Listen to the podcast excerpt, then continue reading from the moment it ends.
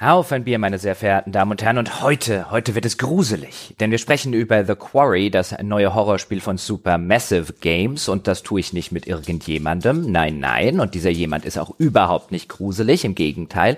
Ich kenne sie schon seit vielen, vielen Jahren. Tagsüber bringt sie unseren Kindern Deutsch und Englisch bei. Des Nachts bringt sie sich alles bei, was es über das Horrorgenre so alles zu wissen gibt. Durchaus auch auf akademischer Ebene. Sie wird wahrscheinlich demnächst ein Blogseminar an einer deutschen Hochschule über die Geschichte Geschichte des Horrorgenres unterhalten. Und außerdem trinke ich ganz gerne mit ihr Bier. Wer also wäre prädestinierter für diesen Podcast als Jana Krone? Hallo Jana. Hallo, ich freue mich sehr, hier zu sein. Ähm, und es ist für mich der erste Podcast, den ich jemals mache. Deswegen hoffe ich, dass es nicht ganz entsetzlich wird. Ich bin sehr gespannt. Naja gut, du solltest jetzt aber einschlägige Erfahrung als Lehrerin haben mit der Situation vor fremden Menschen, gut, so lange sind die ja nicht fremd, aber wenn du sie jetzt neu bekommst zum Beispiel, generell vor Publikum zu sprechen, das sollte dir ja nichts ausmachen, wird man denken. Eigentlich nicht und ich freue mich auch sehr, dass hoffentlich alle Leute heute freiwillig hier sind. Das ist nämlich die wirklich ungewohnte Situation. Ähm, falls jemand nicht freiwillig gerade hier ist und das hört, sollte der sich jemand vielleicht Hilfe suchen. Das wäre wahrscheinlich ganz sinnvoll. Sehr schön. Aber stimmt, das kann ich mir gut vorstellen. Klar, normalerweise ähm, wären wahrscheinlich, keine Ahnung, 70 Prozent deiner Klasse nicht anwesend, wenn sie nicht müssten. Mhm und 70 Prozent ist noch sehr wohlwollend. Gut, Jana, bevor wir über The Quarry reden, wir trinken ja gerne mal zusammen ein Bier oder vielleicht auch mal zwei oder drei. Hast du denn ein Bier für diesen Podcast mitgebracht? Ja, ich habe ein Bier und zwar habe ich ein bisschen überlegt, was ich trinken könnte.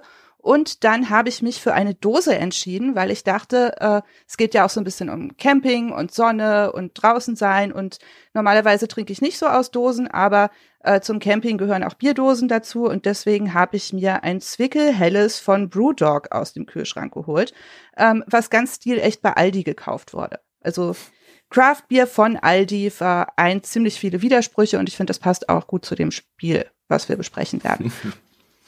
Die, äh, die Brewdog-Geschichten sind doch im Allgemeinen ziemlich gut. Trinkst du die nicht häufiger und sehr gerne? Mhm. Ich trinke die alle gerne und die erinnern mich auch immer aus den Engl aus, äh, an den England-Urlaub. Aber ähm, seitdem es sie beim Aldi gibt, hat mein Enthusiasmus vielleicht aus Arroganz so ein klein bisschen nachgelassen. Es ist halt nichts Besonderes mehr damit. Gut, ich trinke übrigens ein äh, Paulaner Münchner Hell und, äh, und zwar schlicht und ergreifend deswegen, weil es noch da war der Kühlschrank muss leer werden und vor allen Dingen der Kasten voll, bevor ich ihn zurückgeben kann, um äh, neues Bier zu kaufen. Und das sind noch drei Flaschen Paulaner Hell von einem kleinen Umtrunk neulich übrig und davon werde ich jetzt eine trinken. Das Paulaner Hell, finde ich, ist so ein, so ein sehr solides Münchner helles Bier. Das kann man immer trinken. Tut nicht weh. Sehr gut. Dann, also ich mache jetzt mal meine Dose auf. Ich hoffe, es schäumt jetzt nicht alles über. Ach, so. Ja, und ich habe mir noch nicht meinen Fingernagel abgebrochen. Alles fängt gut an. Sehr schön. Dann, während du deinen ersten Schluck äh, trinkst, meine sehr verehrten Damen und Herren da draußen, vielleicht erstmal zwei, drei Takte zu dem Spiel, um äh, das es heute gehen soll. Und zwar, ich habe es ja schon erwähnt, heißt The Quarry, ist jetzt im Juni äh, erschienen. Entwickler Supermassive Games, die kennt man sehr wahrscheinlich wenn man sich ein bisschen zumindest bei Horrorspielen auskennt von Until Dawn, das ja einen sehr guten Leumund besitzt und von dem ich weiß, dass es Jana auch schon mehrfach durchgespielt hat. Da werde ich mich dann sehr gut auf sie verlassen können, was so ein paar Querverbindungen angeht, weil ich habe Until Dawn nie gespielt. Zuletzt haben sie eine Dark Pictures Anthology, wie es heißt, also eine, eine Reihe von äh, kleineren und etwas kürzeren äh, Spielen in äh, eben in so einer in so einer Staffelform auch im Horrorgenre veröffentlicht und jetzt eben das nächste große eigenständige Spiel, das ja man zusammenfassen könnte, zumindest wenn man sich die Prämisse anschaut, äh, wie einen klassischen Slasher-Film. Also eine Gruppe von Teenagern äh, ist aus welchen Gründen auch immer, da werden wir noch drauf zu sprechen kommen, ähm, in einem schon in die Jahre gekommenen Som Sommercamp eingeschlossen und muss dort eine Nacht überleben, während irgendetwas oder irgendjemand, wer weiß, dort draußen ihnen auf die Pelle rückt. Das klingt ja schon so ein bisschen wie die Prämisse von Freitag der 13., Jana? Ja, es ist die Prämisse von wirklich vielen Slashern. Also bei den meisten Slashern gibt es ja ein abge geschlossenen Ort, häufig auch so ein bisschen außerhalb von der normalen Welt, wenn man jetzt von den Slashern in Dörfern oder Kleinstädten absieht. Aber das Sommercamp ist ja quasi seit Freitag der 13. Ähm, und äh, jetzt habe ich den Namen vergessen. Aber es ist ein sehr bekannter Ort. Ich glaube, ähm, Summercamp Slasher sind fast schon ein eigenes Genre. Das ist also sehr typisch, auch die Gruppe von Teenagern, die wir da haben. Gut, nun stellt sich allerdings relativ schnell heraus, dass wir es hier nicht mit einem ganz klassischen Slasher zu tun haben, wie jetzt zum Beispiel Freitag der 13. Äh, äh, schon genannt oder auch so die Nightmare on Elm Street äh, Reihe, sondern dass hier vielleicht hintergründig noch was anderes passiert. Denn bevor wir dieser Gruppe äh, von Jugendlichen, die dort eine sehr tödliche Nacht in einem, in einem Sommercamp äh, verbringt, bevor wir der tatsächlich anfangen zu folgen, gibt es einen Prolog. Und den Prolog, den würde ich jetzt gerne hier mal an dieser Stelle ein bisschen genauer mir angucken, weil ich glaube und ich fand den sehr, sehr interessant mit dem, was er macht und mit dem, wie er so der, seine, seine Grundprämisse einfügt. Und ich würde sagen, Jana, wir machen am Ende einen Spoiler-Teil wo wir für die Menschen, die das nicht mehr spielen wollen äh, oder vielleicht schon gespielt haben, auch das Ende verraten und ein bisschen über das Ende reden. Aber in dem Hauptteil, bevor eben die Spoilerwarnung kommt, würde ich sagen, können wir durchaus über den Prolog und das erste bis zweite Kapitel sprechen. Da sind noch nicht viele Spoiler drin. Im Gegenteil, da würde ich sagen, ist sogar kein einziger relevanter Handlungsspoiler drin. Das ganze Ding hat zehn Kapitel plus einen Epilog. Ich würde sagen, wir sprechen so über die ersten drei.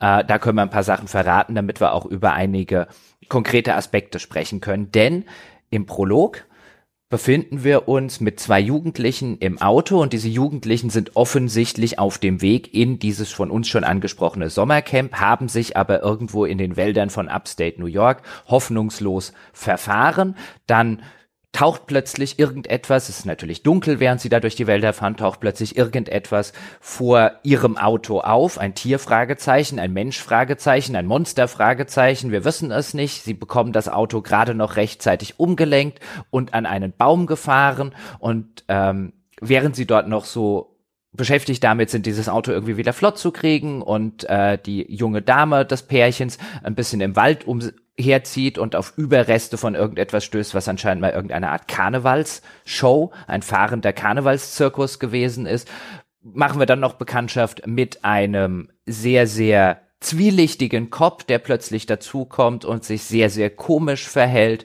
Und das Ganze kulminiert dann in einer ziemlich äh, oder in sozusagen der ersten Horrorszene des Films ähm, in einem in einem abgeschotteten Keller, wo einer dieser beiden von mir gerade angesprochenen Jugendlichen attackiert wird. Jana, lass uns mal das einfach mal so als groben Überblick, wie das funktioniert und lass uns mal so ein bisschen über den Prolog auch so als stellvertretend für das ganze Spiel reden. Wie, ähm, also dieser Einstieg, zwei junge Leute in einem Auto, dann diese diese Tatsache, dass da irgendjemand, Fragezeichen, irgendetwas steht, das wirkt auf mich auch sehr wie ein Horror Trope, gerade was ich fühlte mich da erinnert an sowas wie ich weiß, was du letzten Sommer getan hast. Ähm, jetzt gucke ich allerdings wesentlich weniger Slasher-Filme als du. Wie, wie hast du den Prolog wahrgenommen? Also ich finde, der führt ja quasi schon alles ein, was dann später relevant wird. Ich würde ihn aber jetzt auch gar nicht so auf das Slasher-Genre an sich beziehen, weil es ja unglaublich viele Horrorfilme gibt und auch äh, viel im Horrorgenre, was so anfängt, weil es natürlich auch einfach erstmal darum geht, die Protagonisten zu isolieren. Also äh, die wenigsten Horrorspie äh, Horrorfilme würden jetzt in der Fußgängerzone spielen. Und nachts einsam mit dem Auto auf der Straße unterwegs zu sein, ist ja eine Situation, die die meisten Leute aus ihrem eigenen Leben kennen. Und damit bindet man natürlich auch den Zuschauer direkt erstmal in die Situation, hat aber gleichzeitig auch eine vernünftige Erklärung, warum diese Figuren jetzt so isoliert sind und zum Beispiel nicht sofort Hilfe rufen können oder ähm, sich so verhalten können, wie wenn sie mitten in der Zivilisation wären. Und ich finde, ähm, man sieht da schon ganz viel angerissen, was später wichtig wird. Ähm, aber nichts davon wird in dem Prolog schon so erklärt, dass man wüsste, in welcher Richtung es dann weitergeht. Und das hat mir zum Beispiel sehr gut gefallen an dem Prolog. Ähm, ja, also wir können von mir aus jetzt zum Beispiel über den einzigen Jumpscare meiner Meinung nach im Prolog reden. Ähm, soll ich den ganz kurz spoilern? Ich meine, das da ist fünf gab Minuten es sogar im Spiel einen. drin. Ja, ich, ja, ist dir das nicht aufgefallen? Ähm, also in dem Moment, in dem man von der Straße abkommt und ähm, Max und La Laura, so heißen ja die beiden, äh, sieht, wie sie so ein bisschen ängstlich von der Straße abkommen, sieht man ganz kurz auf der Rückbank eine weiße Gestalt sitzen. Das ist mir aufgefallen, die hat Ja. mich aber nicht gejumpscared. Ah, dann bist du doch tapferer, als du immer sagst, dass du Ja, warst. anscheinend. Ich, Ja, ich ja. bin tapferer, als ich immer wusste, Hart im offensichtlich. Leben. Ähm, Genau. Und äh, da denkt man ja im ersten Moment, oder ich dachte in dem Moment schon, oh ja, hier übernatürlich. Dann hört man auch im Wald noch so Stimmen und äh, wenn Laura da rumläuft, hat sie immer wieder das Gefühl, dass eine Figur an ihr vorbeihuschen würde. Und ich dachte schon so, aha, okay, jetzt wird relativ klar, das wird in irgendeine übernatürliche Richtung gehen. Mm, Und dann taucht dieser seltsame Polizist auf. Und plötzlich hat man das Gefühl, wieder in einem ähm, ganz anderen Genre zu sein, ähm, nicht mehr im übernatürlichen Horror. Und äh, dann kommt noch diese großartige Sache, dass dieser Polizist ja versucht, die beiden davon zu überzeugen, auf keinen Fall äh, zu dem Sommercamp zu fahren, wo sie eigentlich hinwollen, sondern zu diesem Hotel, was er ähm, Harbinger Motel nennt. Und wenn man jetzt viele Horrorfilme guckt, dann weiß man schon, dass der Harbinger eigentlich so ein gängiger Trope ist. Äh, ich weiß nicht, kennst du den Begriff? Ist der dir schon mal untergekommen? Ich kenne den Begriff, das heißt ja so viel wie Vorbote zum mhm. Beispiel auf Englisch. Ich kenne den aus der Mass Effect-Reihe, so heißt der große erste Reaper in Mass Effect, heißt Harbinger. Mhm. Und äh, im Horrorfilm ist es ganz oft so, dass die äh, Protagonisten auf dem Weg zu dieser isolierten äh, äh, zu diesem isolierten Schauplatz irgendwo im Wald noch auf irgendeinen Ort treffen, wo sie dann gewarnt werden, dass sie da nicht hinfahren sollen. Also zum Beispiel bei Texas Chainsaw Massacre ähm, gibt so eine Tankstelle, wo ihnen gesagt wird, dass sie äh, vielleicht nicht weiterfahren sollten oder man zumindest schon mal sieht, dass die Einheimischen ihnen definitiv nicht wohlgesonnen sind. Ähm, das wird auch in Cabin in the Woods zum Beispiel so ein bisschen aufs Korn genommen, dass da natürlich ein, ein creepy Einheimischer stehen muss, der ihnen sagt, dass sie da auf keinen Fall hin sollten. Und ähm, deswegen fand ich sehr schön, dass das Spiel hier sie quasi direkt zu einem Ort lotsen will, der schon so heißt wie die erste Station, die man äh, in diesem Genre normalerweise besucht. Ähm, und damit kommen wir aber gleich schon von dem übernatürlichen Horror wieder weg in Richtung von sowas wie Te Texas Chainsaw Massacre. Um, ähm, und das fand ich das, wieder sehr faszinierend. Mhm. Das ist sehr interessant. Also diese zwei verschiedenen Genres von, mhm. von Horror, die dort aufeinandertreffen, die man jetzt hauptsächlich aus, aus äh, Filmen kennt. So ging es mir nämlich auch. Ich habe mich die ganze Zeit auch während des Spielens, deswegen ist der Prolog, glaube ich, was ganz Gutes, um sich ein bisschen abzuarbeiten, während des Spiels immer wieder gedacht, oh, jetzt bin ich gerade in einem Slasher-Film und dann, oh, jetzt bin ich gerade in einem Horrorfilm und dann kommt noch diese dritte Ebene, oh, jetzt bin ich in irgendeiner Geistergeschichte, wie zum Beispiel mit der alten Frau, die man da kurz auf dem Rücksitz so als, als Schockeffekt sitzen sieht, die natürlich nicht wirklich vorhanden ist, die dann aber im weiteren Verlauf durchaus noch eine größere Rolle äh, im, im ganzen Plot und in der ganzen Erzählung spielt. Äh, und dieses, dieses Wechseln zwischen den Genres, das finde ich sehr, sehr, sehr, sehr spannend. Schön, wie du es gerade erklärt hast, weil vielleicht auch noch mal kurz zur Erklärung, wie das Spiel an sich funktioniert. Es ist eigentlich ein interaktiver Film mit kurzen ähm, Erkundungs Passagen zwischendrin. Man kann sich das sehr gut vorstellen wie so ein Telltale-Spiel. Also wer damals die Walking Dead oder ähm, äh, wie hieß das mit dem Wolf, keine Ahnung, kommt gerade nicht auf den Namen, diese Sorte Spiel, vielleicht auch so die Sachen von David Cage kennt, der wird sich hier spielerisch relativ gut zurechtfinden. Wir haben also ziemlich viele, in Anführungszeichen, Filmsequenzen, so auch am Anfang, wenn wir diese Max und Laura eben im Auto folgen, während sie sich streiten, weil Max sich verfahren hat und Laura das äh, anscheinend ein bisschen besser wusste und Max jetzt allerdings zu sehr äh, blöder Mann ist, um zuzugeben, dass sie sich verfahren haben. Eigentlich so ein typisches Gekabbel äh, eines Pärchens im Auto. Dann kommen wir eben zu der Szene, wo irgendwas auf der Straße ist und dann kommt ein Quicktime-Event. Ähm, auch das kennt man aus den von mir schon genannten Vorlagen äh, noch und nöcher. Und da können wir halt verhindern, dass wir irgendwie in was auch immer auf der Straße ist, irgendwie reinfahren, wenn wir zur richtigen Zeitpunkt Laura dann ins Lenkrad äh, äh, mit, mit reingreift, um rechtzeitig zu reagieren. Wir haben also diese Filmsequenzen mit Quicktime-Passagen. Die Quicktime-Passagen, das kann ich an der Stelle auch schon sagen, sind, äh, sind sehr, sehr wohlwollend. Also man mhm. hat relativ viel Zeit, oder Jana? Ja, das war das einzige Quicktime-Event, was ich im ganzen Spiel, glaube ich, versaut habe, war, als ich im Prolog mit Laura vor einen Baum gerannt bin. Und da dachte ich schon, oh je, das wird schwer, aber die Quicktime-Events sind so leicht, dass ich später sogar, als ich eine Tasse Kaffee in der Hand hatte und erst dann gemerkt habe, dass es jetzt ein Quicktime-Event gibt, noch rechtzeitig den Knopf drücken konnte. Bei meinen gletschergleichen Reaktionen. Das ist schon Wahnsinn.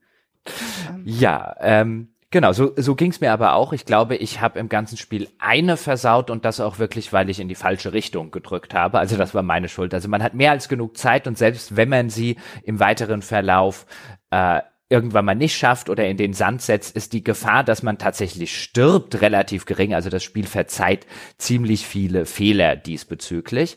Aber dann rasen wir eben äh, ins Unterholz und kommen an dem Baum zum Stehen. Das Auto will nicht mehr gescheit anspringen. Der Max sagt, huch, jetzt äh, gucke ich mir mal hier die Motorhaube an, vielleicht kriege ich den irgendwie zum Laufen. Laura ist der Meinung, ich habe irgendetwas im Wald gehört. Und dann kommt die erste dieser Erkundungspassagen, wo wir dann aus der Third Person den jeweils spielbaren Charakter steuern, uns umgucken können, ein paar Hotspots abklappern können. Dort treffen wir eben auf diese Überreste eines alten fahrenden Karnevals, die ziemlich angekokelt aussehen. Laura hört wieder immer so komische Stimmen, die einen Namen sagen.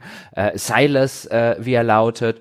Und äh, in dem Moment, wo Laura halt wieder zurückkommt, weil langsam wird es ja unheimlich, ähm, zu dem Auto taucht plötzlich der von uns schon erwähnte Cop auf und dieser Cop ist wirklich, und an der Stelle können wir mal darüber kurz sprechen, ähm, ich nehme ich es an, wir haben beide auf Englisch gespielt. Ich habe es auf Deutsch gespielt, weil ich es aus irgendeinem Grund auf Deutsch runtergeladen hatte und dann war ich zu faul, es nochmal runterzuladen und dann dachte ich, ah, zu einem Horrorfilm gehört ja teilweise auch die schlechte deutsche Synchronisation dazu.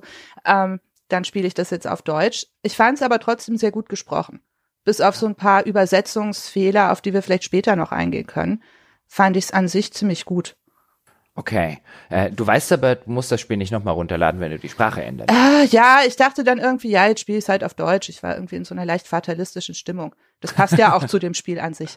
Das stimmt. Und äh, ich finde, gerade im Englischen sind alle Figuren in dem Spiel ausgezeichnet vertont. Jetzt ist ganz gut, dass wir von, von Jana auch die, die Perspektive auf Deutsch haben, denn dieser Cop, der da kommt und eben sagt, was ist denn hier passiert, was ist denn hier los, der agiert auf so eine, und das ist relativ clever von dem Spiel geschrieben, der sagt eigentlich nichts, wo man jetzt sagen würde, das ist total komisch. Aber wie es gesprochen ist, teilweise ähm, äh, äh das nicht das Problem ist, dass das, was er sagt, sondern an welcher Stelle er das sagt. Also der soll vom ersten Moment an creepy wirken und wir sollen vom ersten Moment an, glaube ich, denken, mit dem Kopf stimmt was nicht. Ist der Kopf vielleicht, weißt du, der der Slasher des äh, des Slasher-Films? Und jetzt kommen eben wieder diese Slasher-Film-Vibes durch diesen unheimlichen äh, Polizisten, der offensichtlich noch was ganz anderes im Schilde führt. Gerade eben, als wir noch mit dem Auto von der Straße abgekommen sind, saß plötzlich eine geisterhafte alte Frau auf dem Rücksitz, verschwand wieder. Das ist halt dieses Aufeinandertreffen äh, der beiden Genres und der Cop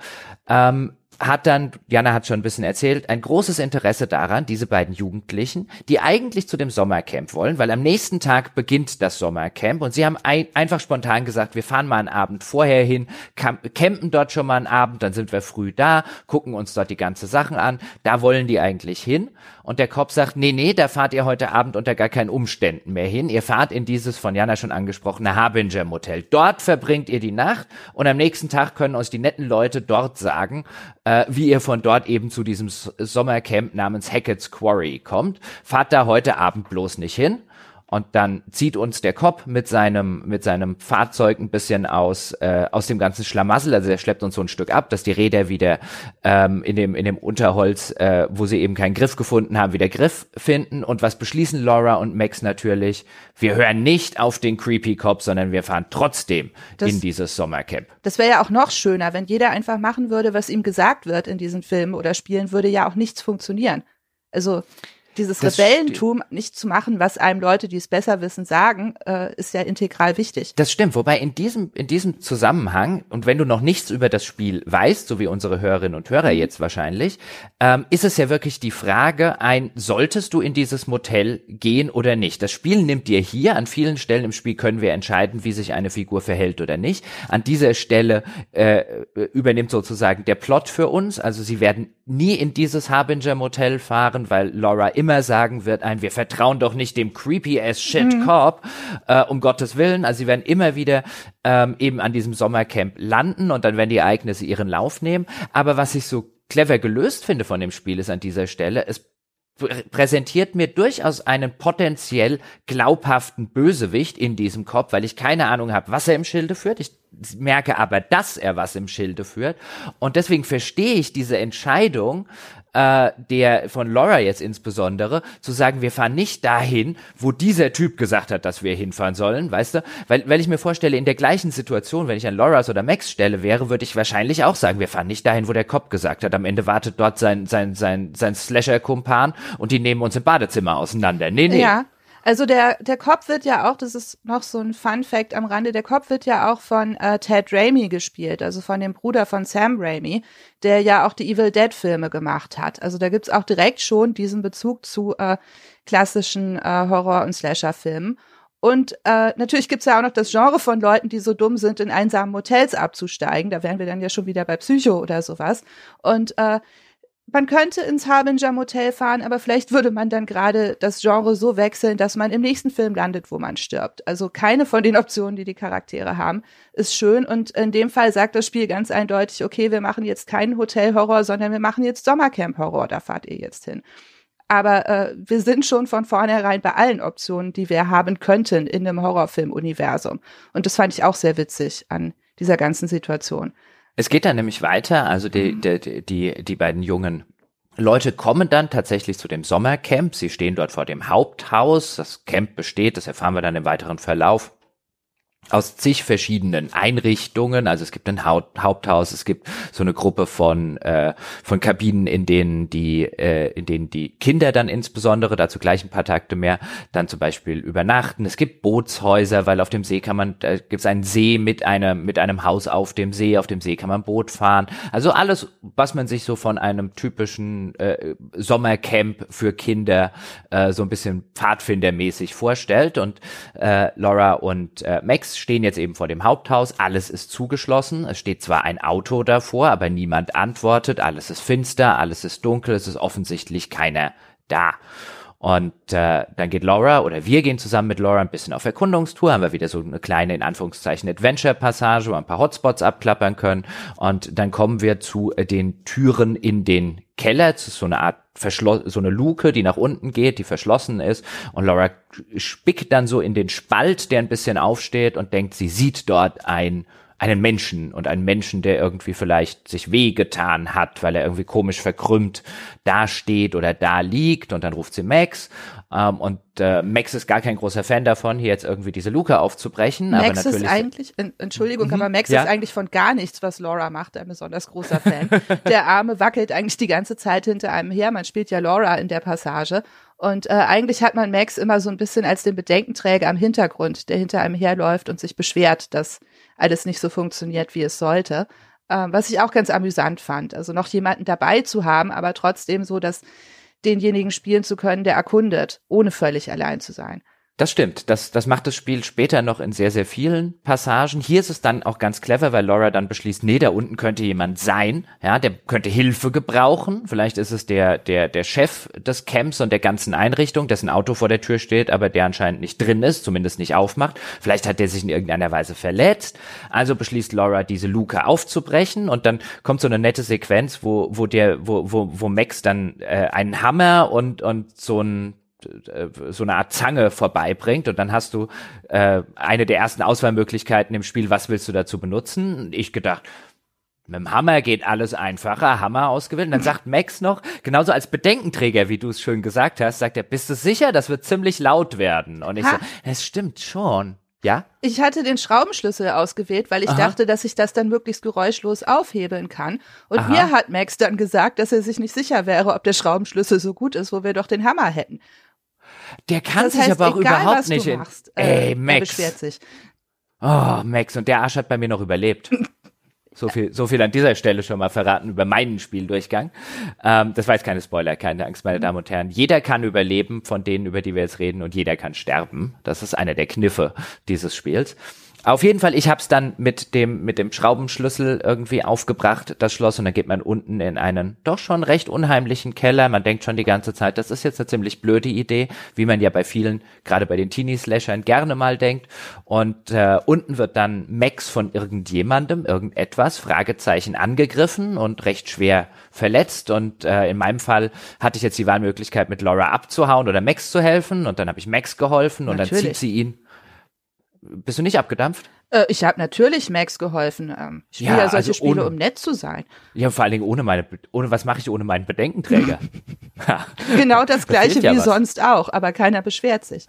Oh, vielleicht aus der Perspektive hätte ich ihn vielleicht. Auf jeden Fall, dann zieht man ihn ähm, also die Treppe des Kellers wieder hoch. Plötzlich tritt jemand von hinten an Laura ran, gibt ihr so eine Narkose-Betäubungsspritze in den Nacken und schießt auf irgendetwas unten in diesem Keller. Und es ist natürlich der Kopf Cop, der uns gewarnt hat, nicht hierher zu kommen, sondern in, äh, ins Harbinger Motel zu gehen. Und die letzten Worte des Prologs sind dann auch, äh, ich, ich äh, übersetze jetzt frei aus dem Englischen, sieht das hier verdammt nochmal aus wie das Harbinger Motel?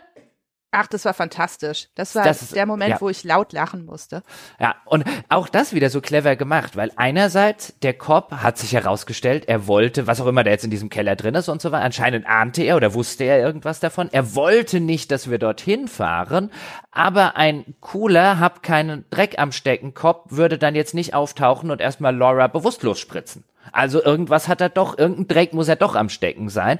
Und das finde ich insgesamt mit den ganzen Sachen, die es macht, ähm, also mit diesen unterschiedlichen Horrorgenres, die es bedient und mit dieser, mit dieser Tatsache, dass, dass man jetzt schon quasi etabliert hat, den Figuren in diesem Spiel, zumindest den erwachsenen Figuren in diesem Spiel, ist sehr wahrscheinlich nicht zu trauen. Die haben noch eine eigene verborgene Agenda. Dazu noch äh, eben dieser resignierte Spruch am Ende, bei dem ich auch lauthals lachen musste. Also nach dem Prolog war ich richtig heiß auf das Ding. Ja, und es passt ja auch zum, zu dem ganzen Genre, weil wir ja bei vielen von diesen Filmen auch so eine Art kleinen Film vor dem Film haben. Also am bekanntesten wahrscheinlich bei Scream wo wir am Anfang von Scream 1 ja äh, Drew Barrymore sehen, wie sie äh, den gruseligen Anruf mit der Frage, äh, uh, do you like scary movies, ähm, bekommt, nur um dann am Ende der ersten zehn Minuten zu sterben. Und dann stellen wir fest, dass Scream eigentlich ganz andere Protagonisten als Drew Barrymore hat.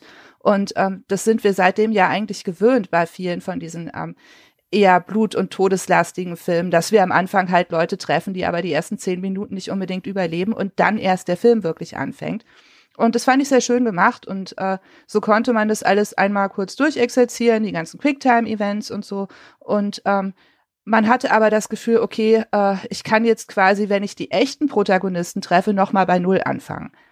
Und das hat mir sehr viel Spaß gemacht und ich fand es wirklich nett, den ganzen Prolog. Das ist ja nicht nur bei Slasher-Filmen, glaube ich, mhm. so. Also jetzt, ich habe jetzt gerade mal drüber nachgedacht, auch sowas wie Der Weiße Hai fängt mhm. mit einer Szene an, wo jemand umgebracht wird, nämlich da eine junge Frau, die eigentlich mit dem, mit dem restlichen Plot und der Erzählung relativ wenig zu tun hat, außer eben, dass sie gestorben ist. Ja, es ist halt insofern so, dass wir bei so Monstersachen und so oft sehen, was das Monster macht, damit wir als Zuschauer schon mal wissen, wie es Leute umbringt. Ähm, dann wissen wir nämlich, okay, der weiße Hai frisst Schwimmer und der zieht die unter Wasser und dann kommt Blut und so.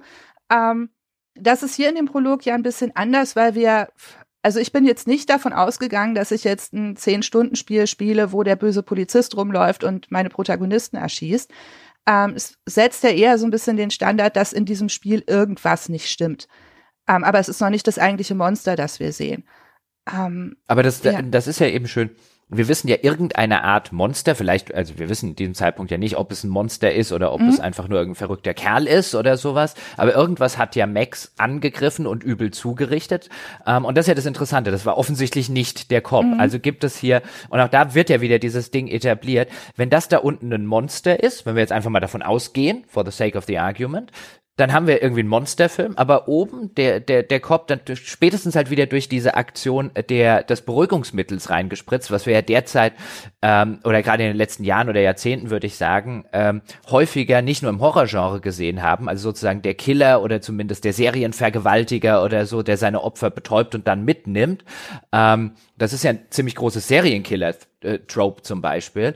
Also die, die Möglichkeit an dieser Stelle ist ja, hier gibt's Monster und Serienkiller. Ja, ich meine, ich würde, wenn ich Monster sage, meine ich damit im Endeffekt auch immer den Serienkiller. Also der fällt für mich so ein Stück weit mit unter Monster. Also äh, Jason oder sowas ist ja letztendlich nicht mehr wirklich menschlich oder Freddy Krüger oder so. Ähm, also Monster ist für mich einfach der Standardausdruck für äh, bösen Gegner in Horrorfilmen. Aber äh, ja, also wir wissen hier, wir haben zumindest zwei Arten von Dingen, auf die wir uns gefasst machen müssen. Was wir hier dazu noch sagen könnten, ähm, hab's ja schon erwähnt, also hm. die, die englische Vertonung ist fantastisch. Jana sagt, die Deutschen sind gut gesprochen.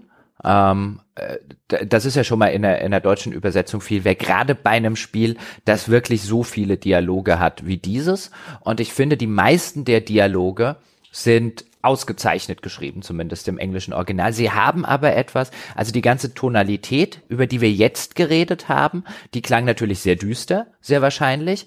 Aber wenn man das Spiel spielt, schon im Prolog, wenn die am Anfang im Auto sitzen und noch nichts passiert ist, spätestens dann aber in den nächsten beiden Kapiteln, schlägt das Spiel einen in den Dialogen zwischen den Figuren untereinander eigentlich einen sehr leichten äh, spielerischen und so kabbelnden Ton an. Also die Figuren reden nicht wie normale Teenager reden würden, ähm, was aber nicht bedeutet, dass ich die Dialoge schlecht finde, weil sie offenkundig auf ironisch beißende Kommentare untereinander äh, getrimmt sind, so als wären das irgendwie die sechs schlagfertigsten Teenager, die sich zu irgendeinem so äh, Roasting-Contest oder so getroffen haben. Also die Dialoge sind nicht realistisch in dem Sinne. Niemand, niemand hat laufend so viele schlagfertige Argumente und Sprüche auf einen anderen schlagfertigen Spruch am Start, aber sie, sie sie, sie sorgen für eine Tonalität im Spiel, für so eine leichte, ironische, beinahe teilweise komödiantischen Ton der Dialoge der Figuren untereinander, die in einem gewissen krassen Gegensatz zu dem,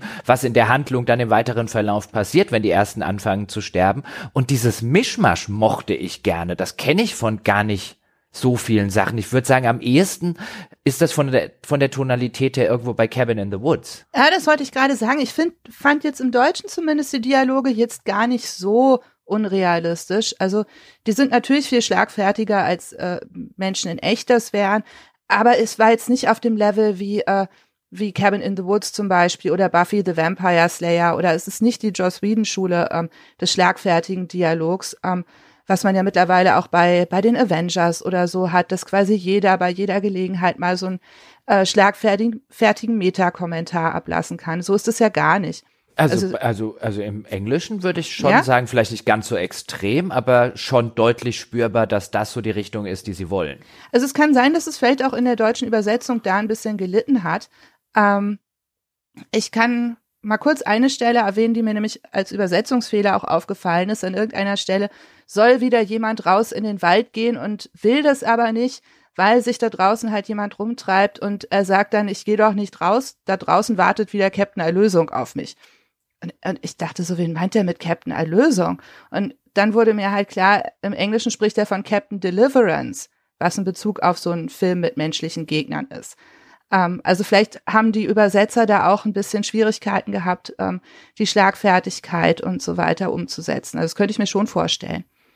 Mich hat das, das jetzt aber auch nicht gestört im Deutschen, muss ich sagen. Es war jetzt okay nicht so super überhöht, aber ich fand es okay. Okay, also im, im Englischen ist das eine, äh, eine nahezu fantastische äh, Performance, die die hm. hinlegen, auch weil sie offensichtlich zusammen im Studio saßen, was ja, wir wissen, das nicht unbedingt Usus ist, insbesondere bei Synchronaufnahmen. Ähm, da merkt man, dass die, dass die Dialoge halt wirklich von den Schauspielern, die original jetzt dabei sind, und da ist ja auch ein David Arquette dabei und in einer leider Gottes sehr, sehr kleinen Rolle, aber immerhin Lance Henriksen. Äh, und die Dialoge wirkten wie aus einem Guss. Also da, wo du viele andere Spiele hast, wo dann mal zwischen den einzelnen Zeilen oder zwischen den Sprechern so eine Pause ist, die in normalen Dialogen so häufig nicht vorkommt. Sowas gibt's nicht. Dafür machen die Sprecher halt manchmal Sprechpausen. Sie seufzen, sie holen noch mal Luft. All mhm. das wirkt halt in der in der englischen Vertonung. Also die hat mir von vorne bis hinten super das, äh, gefallen. Ja. Das fand ich im Deutschen jetzt gar nicht so. Also es gab eine Figur, die, wo ich wirklich fand, dass die schlecht, also okay war alles, aber es gab eine Figur, wo ich dachte, okay, wenn er ein bisschen besser gesprochen wäre, wäre ich mit der Person vielleicht wärmer geworden. Und das war ähm, Ryan. Ich nehme mal an, wir reden nachher noch mal kurz über die Figuren. Mhm. Aber mit dem konnte ich überhaupt nichts anfangen, weil der auch immer sehr klar in einer Tonlage gesprochen hat. Da war wenig Varianz drin. Es war alles immer sehr monoton und äh, ich dachte die ganze Zeit, warum finden alle Ryan so toll? Ich finde ihn jetzt sehr langweilig und weiß die ganze Zeit nicht, was er denkt. Und ich denke, das lag ein bisschen auch an der ähm, Übersetzung beziehungsweise an, an dem Sprecher. Wobei der im Original auch nicht viel anders ist. Ah, okay. Den würde ich auch als die langweiligste Sprechrolle. Ich nehme an, der Schauspieler kann nichts dafür. Mhm. Man hat sehr den Eindruck, die Dialogregie habe ihm gesagt, du sprichst das jetzt mal in so einer, in so einer, ich bin chill, alles ist cool, in so einer, mich, mich juckt holt mhm. wenig aus der Reserve raus, äh, so einer monotonen Rolle. Ähm, das ist da auch so. Aber dann reden wir mal über den, über das erste Kapitel, was jetzt anfängt und über den Hauptteil des Spiels, wo die Ryans äh, dieses Spiels auch vorkommen. Denn stellt sich raus, der Prolog hat zwei Monate stattgefunden, bevor das eigentliche Spiel stattfindet. Denn jetzt zwei Monate später ist das Sommercamp äh, gerade beendet äh, das Sommercamp, zu dem unsere beiden Protagonisten des Prologs eigentlich fahren wollten. Das Sommercamp ist beendet. Man sieht noch den letzten Bus mit den Kindern davonfahren. Also das ist so ein klassisches amerikanisches Summercamp, ähm, wie es man es hierzulande vielleicht nicht unbedingt kennt, kommt wahrscheinlich so ein bisschen auf das, äh, auf die Sozialisierung und auf die Gegend an, aber so ein klassisches Pfadfindercamp, wo dann zwei Monate die Kids ähm, eben in, äh, in so einzelnen Cabins untergebracht sind und ganz viel Outdoor-Sachen machen und über den Wald lernen und schnitzen und Boot fahren. Und diese mhm. Teenager, die wir jetzt spielen, sind eben die sogenannten Camp Counselors. Auch das ist in den USA nicht ungewöhnlich, dass es irgendwie eine Handvoll oder auch nur einen oder zwei, wie hier jetzt, Erwachsene äh, gibt, die sich eben um dieses Camp kümmern und äh, die engagieren dann für diese zwei Monate äh, Teenager mit unterschiedlichen Talenten, die den Kindern dann halt entsprechend was beibringen und so als Co-Aufseher fungieren. Und äh, diese Co-Aufseher ähm, äh, um die es, äh, die hier jetzt äh, stattgefunden haben, minus die zwei, die wir irgendwie im Prolog verloren haben.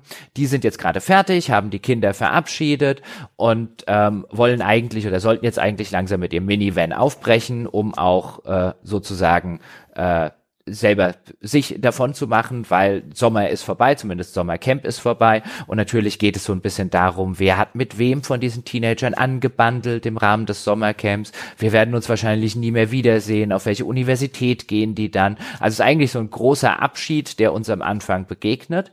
Allerdings, der Protagonist, den wir dann übernehmen im ersten Kapitel und das Spiel wechselt ständig zwischen spielbaren Figuren hin und her. Von den Hauptfiguren, von den Teenagern äh, übernehmen wir im Laufe des Spiels immer eigentlich alle. Äh, die Frage, wie oft wir sie übernehmen, hängt auch damit zusammen, wie lange sie überleben. Aber einem gewissen Punkt im Spiel können sie durchaus bei entsprechenden Entscheidungen dahin sterben, wie die fliegen. Aber grundsätzlich steuern wir alle diese Figuren und erleben die Geschehnisse deswegen aus unterschiedlichen Perspektiven. Und der Jacob, über den wir das am Anfang machen, der hat sich böse in die Emma verknallt, ähm, ein anderer von den Counselors, und äh, er will noch eine letzte Nacht mit ihr haben äh, und auch mit dem Ganzen, du, wir sind hier im Sommer und wir sind frei und das ist alles irgendwie cool. Eine letzte Nacht möchte er noch haben und deswegen sabotieren wir mit ihm im ersten Kapitel gleich zu Beginn den Minivan, mit dem die Teenager eben nach Hause hätten fahren sollen äh, so dass der unbrauchbar gemacht wird und er freut sich natürlich diebisch darüber, dass sein Plan so unglaublich gut funktioniert. Während der Chef des Camps, also der Inhaber des Ganzen, der von David Arquette gesprochen wird und äh, dessen Gesicht auch offensichtlich David Arquette nachempfunden ist, ähm, offensichtlich irgendwie ein komisches Problem damit hat, so ähnlich wie der Cop im Prolog, dass die Jugendlichen hier jetzt noch eine Nacht in diesem Camp verbringen sollen. Ähm, und er weist sie auch an, ihr bleibt heute Nacht drinnen im Haupthaus, ihr macht die Türen zu, ihr lasst niemanden rein und niemanden raus und die Teenies, wie sie halt nun mal so sind, was machen sie? Sie beschließen, ja. Party zu machen. Also eigentlich weist er ja den Langweiler Ryan, der so ein bisschen sein, sein Streber, sein Minimi ist, an, dass er aufpassen soll, dass nachts keiner rausgeht. Um, ähm, und das fand ich schon sehr lustig, dass ein Erwachsener ernsthaft glaubt, dass er einen Teenager dazu bringen kann, seine sechs oder sieben Freunde daran zu hindern, nachts rauszugehen.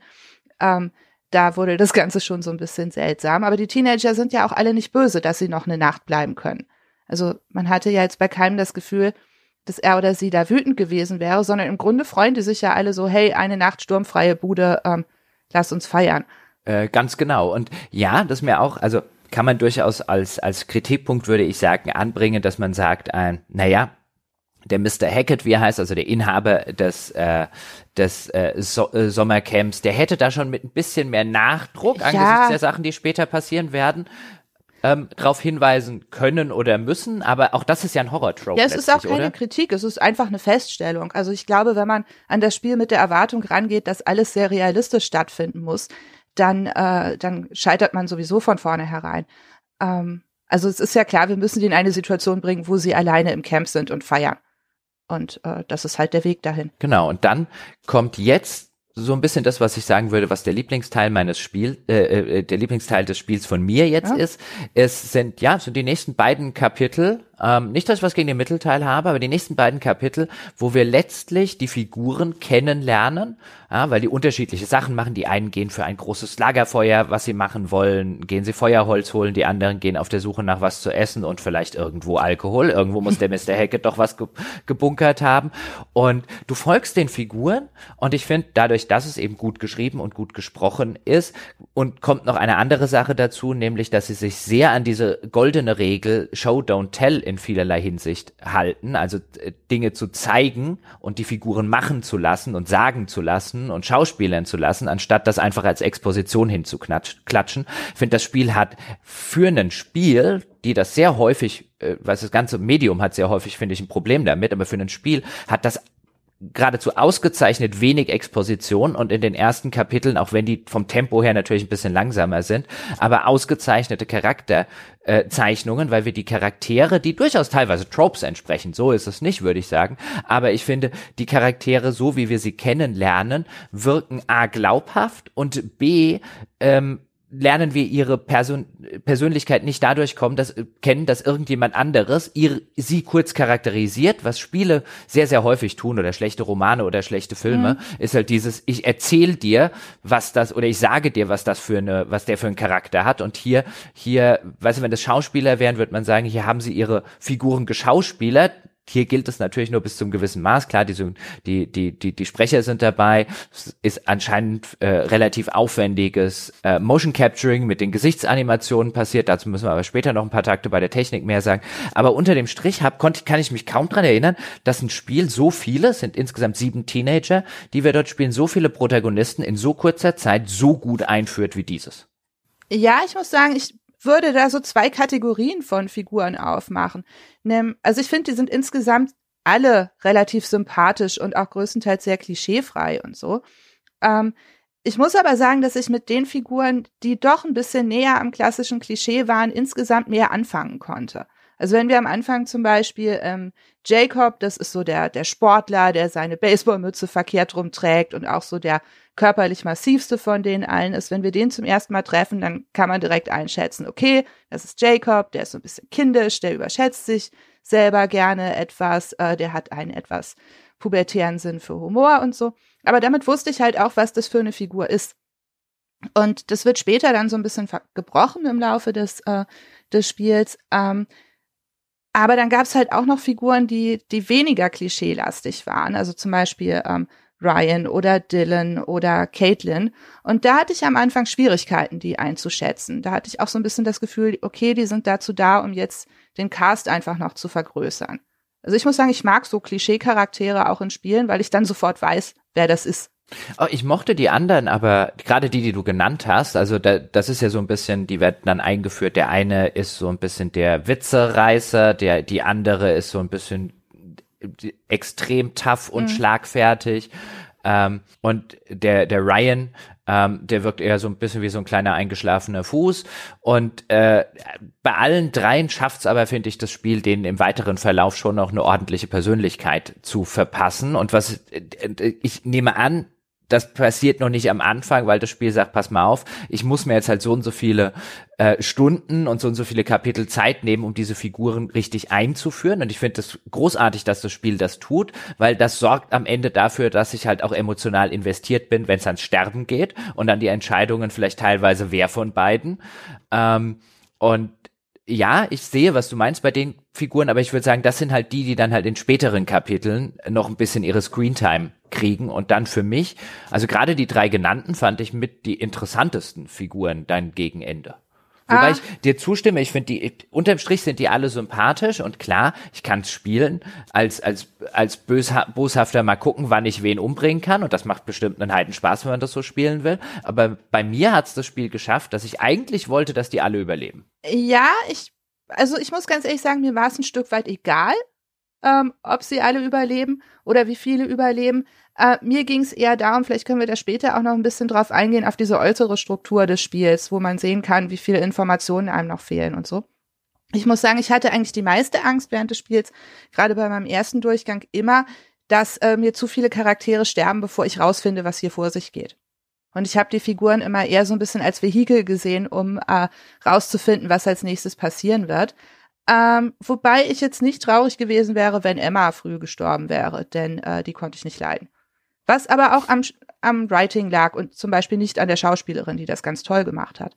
Ah, ich finde Emma, das ist so ein bisschen die, das ist so die, ich sag jetzt mal so die Camp-Schönheit, ja, ähm, die das allerdings auch weiß und die ihre Nase ein bisschen, ein bisschen höher trägt. Ich verstehe schon, was du meinst. Also die war auch am Anfang jetzt nicht unbedingt äh, auf Platz eins meiner äh, Sympathieliste des Teenage Casts, aber so gegen Ende konnte ich mit der ganz gut, ganz gut leben. Die hat bei mir auch überlebt. Bei mir auch. Hat mich gewundert. ähm, ähm also ich habe es nicht darauf angelegt. Sie hat halt einfach so überlebt, ohne dass ich irgendwas besonders äh, getan hätte, um sie zu beschützen. Ähm, aber gegen Ende fand ich sie dann auch besser, weil da ähm, da verändert sich die Figur auch so ein bisschen und wird da vielleicht auch etwas weniger Bulldozer-mäßig. Also zwischendurch mhm. habe ich mich teilweise sehr geärgert, wie gemein die zu allen ist und so. Ähm, also da dachte ich, die muss sterben. Die sollte auch sterben. Wenn es ein Film wäre, wäre die als erstes tot. Aber äh, ja, leider nicht. Ja.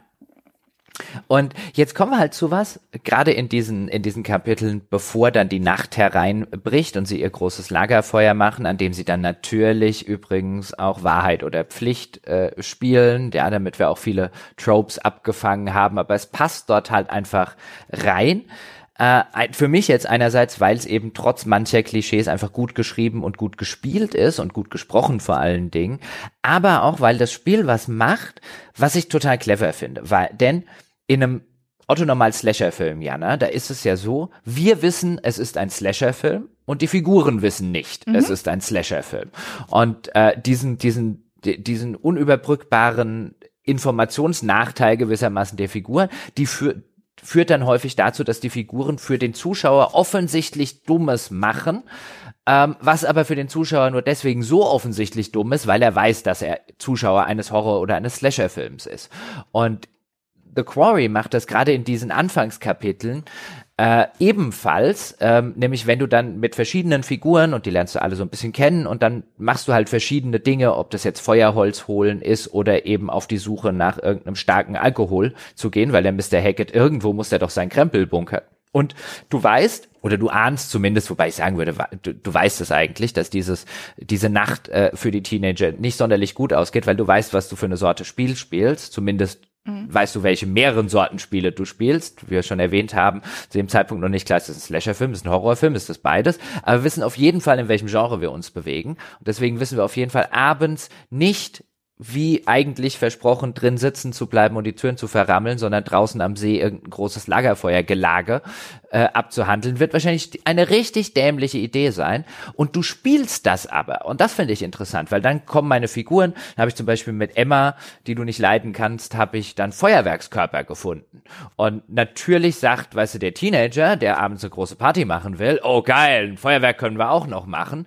Und ich als jemand, der weiß, weißt du, wie halt der Zuschauer im Slasher-Film, der weiß, dass es ein Slasher-Film ist, sitze da und denke mir, das wird garantiert eine ganz dumme Idee sein, aber ja. nehmen sofort die Feuerwerkskörper mit. Alles ich finde das cool. Ich habe sie enabled. Ja, aber ich habe sie, ich habe die die ganze Zeit enabled, um den mhm. den Unsinn zu machen, obwohl ich wusste, dass es bestimmt Unsinn ist und das hat einen heiden Spaß gemacht. Ja, man nimmt ja auch alle Waffen mit, die man findet, selbst wenn man sich als erwachsener Spieler vielleicht denkt, ja, angetrunkene Teenager unbeaufsichtigt mit Feuerwerk und Waffen ist wahrscheinlich keine gute Idee, aber natürlich nehme ich die Waffe mit.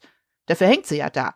Ja, ich würde auch die Axt mitnehmen, wenn das ginge, aber leider war keine. Natürlich. Ja. Und ich, ich will ja das Resultat sozusagen haben. Ja, ich will ja, ja das, äh, ähm, weißt du, ähm, dieses, ähm, ja. Ich finde, das ist aber ja auch das Spannende an dem Ganzen, dass man auf der einen Seite nicht will, dass die äh, Figuren sterben, weil man sie ja doch irgendwie mag, ähm, außer Emma.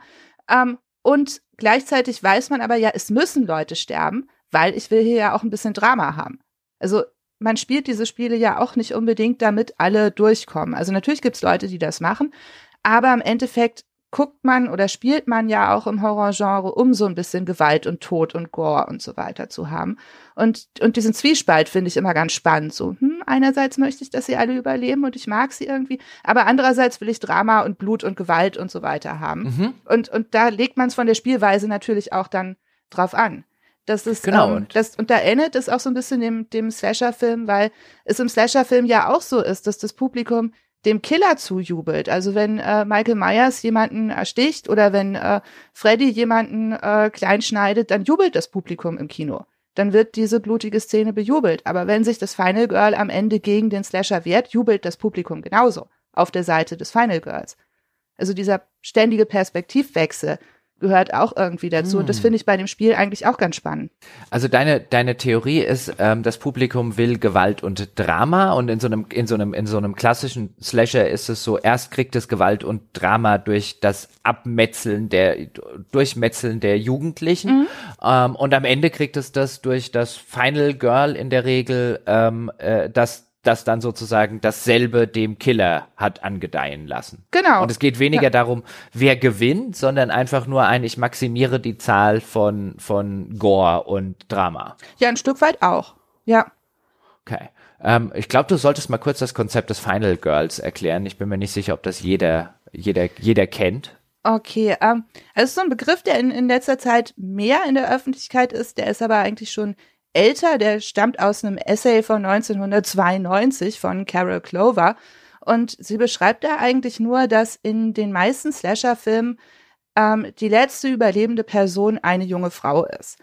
Ähm, das ist einfach eine Feststellung. Also es gibt wenige Slasher-Filme, wo am Ende ein Mann überlebt. Meistens ist es eine junge Frau. Also das bekannteste Beispiel ist wahrscheinlich äh, Laurie in Halloween oder äh, in moderneren Filmen halt Sydney in äh, den Scream-Filmen. Und die haben so ein paar Kennzeichen, wobei aber nicht alle Final Girls immer das gleiche Kennzeichen haben oder alle diese Kennzeichen haben. Also meistens sind das so die etwas vernünftigeren, prüderen, zurückhaltenden, etwas Mauerblümchenmäßigeren ähm, Frauen aus der Gruppe von Teenagern. Ähm, es ist nicht immer so, aber häufig ist es so, dass das Final Girl halt das Mädchen ist, das keinen Sex hat, das sich nicht davon schleicht, das keinen Alkohol trinkt und so weiter. Ähm, aber sie ist halt diejenige, die bis zum Ende durchhält, entweder um dann gerettet zu werden oder um sich selber gegen den Killer zu wehren. Und äh, dann am Ende sozusagen aus dieser schrecklichen Situation äh, lebend wieder rauskommt. Und das ist eigentlich ein sehr gängiger Ausdruck. Ähm, und äh, wird auch immer gerne gebrochen. Und es gibt mittlerweile auch eine ganze Serie, die Final Girls heißt, die nicht sehr gut ist. Und es gibt jede Menge Romane, die sich mit Final Girls beschäftigen. Also es ist quasi das Trope im Slasher-Film. Gibt übrigens auch ein Achievement bei ähm, The Quarry, wenn hm. man mit einer bestimmten weiblichen Person das Spiel beendet, sodass sie die einzige Überlebende ist, bekommt man das Final Girl Achievement. Oh, das musst du mir nachher sagen, wer das ist. Äh, ich finde es generell ganz interessant, jetzt ohne da in zu viele Spoiler-Details reinzugehen, aber wie du jetzt auch schon gesagt hast, was ist die Natur des Final Girls? Und das Spiel zumindest so wie ich es gespielt habe, hat an, an vielen Stellen schon mit genau solchen Tropes gebrochen, was ich sehr mhm. interessant mhm. fand. Dazu muss man die natürlich kennen. Ähm, wo es dann bei mir eher der Fall war, dass die Leute, wo ich gesagt hätte, die haben Final Girl oder Final Boy Potenzial, irgendwie die ersten waren, die mir über die Wupper gegangen sind, während die, bei denen ich gesagt hätte, ein, ja, wie du es vorher bei Emma, wenn das hier ein richtiger Horrorfilm wäre, wäre die schon tot, äh, die, bei denen ich jetzt gesagt hätte, die sind doch eigentlich quasi das prädestinierte Fressen für was auch immer der Killer hier jetzt ist, die haben bei mir überlebt. Der eine, der eine ungefähr drei Viertel des Spiels in Unterhosen. Ja, ich glaube, ich weiß, ja. wen du meinst. Das war bei mir genauso. Äh, ja, aber das Spiel bricht ja ganz viel auch von diesen ähm, Klischees und diesen, ähm, also ich meine, es ist nicht schwer, in diesem Spiel Final Girl zu sein, weil in diesem Spiel niemand Sex hat. Das ist jetzt auch kein Spoiler, das zu sagen, aber das Spiel ist schon auch sehr keusch in vieler Hinsicht. Ähm, also theoretisch könnte aus der ganzen Gruppe auch jeder das Final Girl sein. Also mir ist jetzt am Anfang nicht aufgefallen, wer es hätte werden müssen, außer vielleicht Abby, weil die von Anfang an so schüchtern dargestellt wird. Aber ansonsten denke ich, jeder kann das Final Girl sein von der Gruppe da.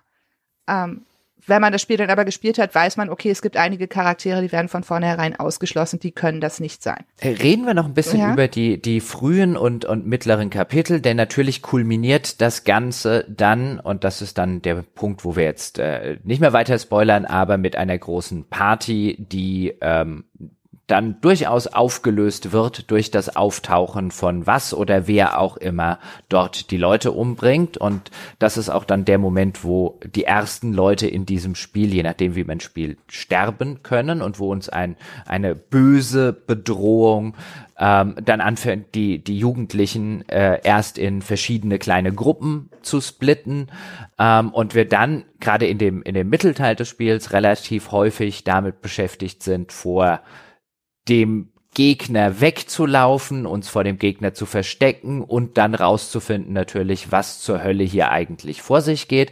Letzteres passiert meistens in den, wie ich sie jetzt genannt habe, Erkundungspassagen, wenn man dann direkt einen der, der Spielfiguren steuern kann und dann halt mal die Möglichkeit hat, ähm, durch das Haupthaus zum Beispiel zu streunern oder durch das Büro des, äh, des Campchefs, der irgendwie in der Zwischenzeit schon längst abgedampft ist. Wo macht denn der eigentlich rum, könnte man sich fragen.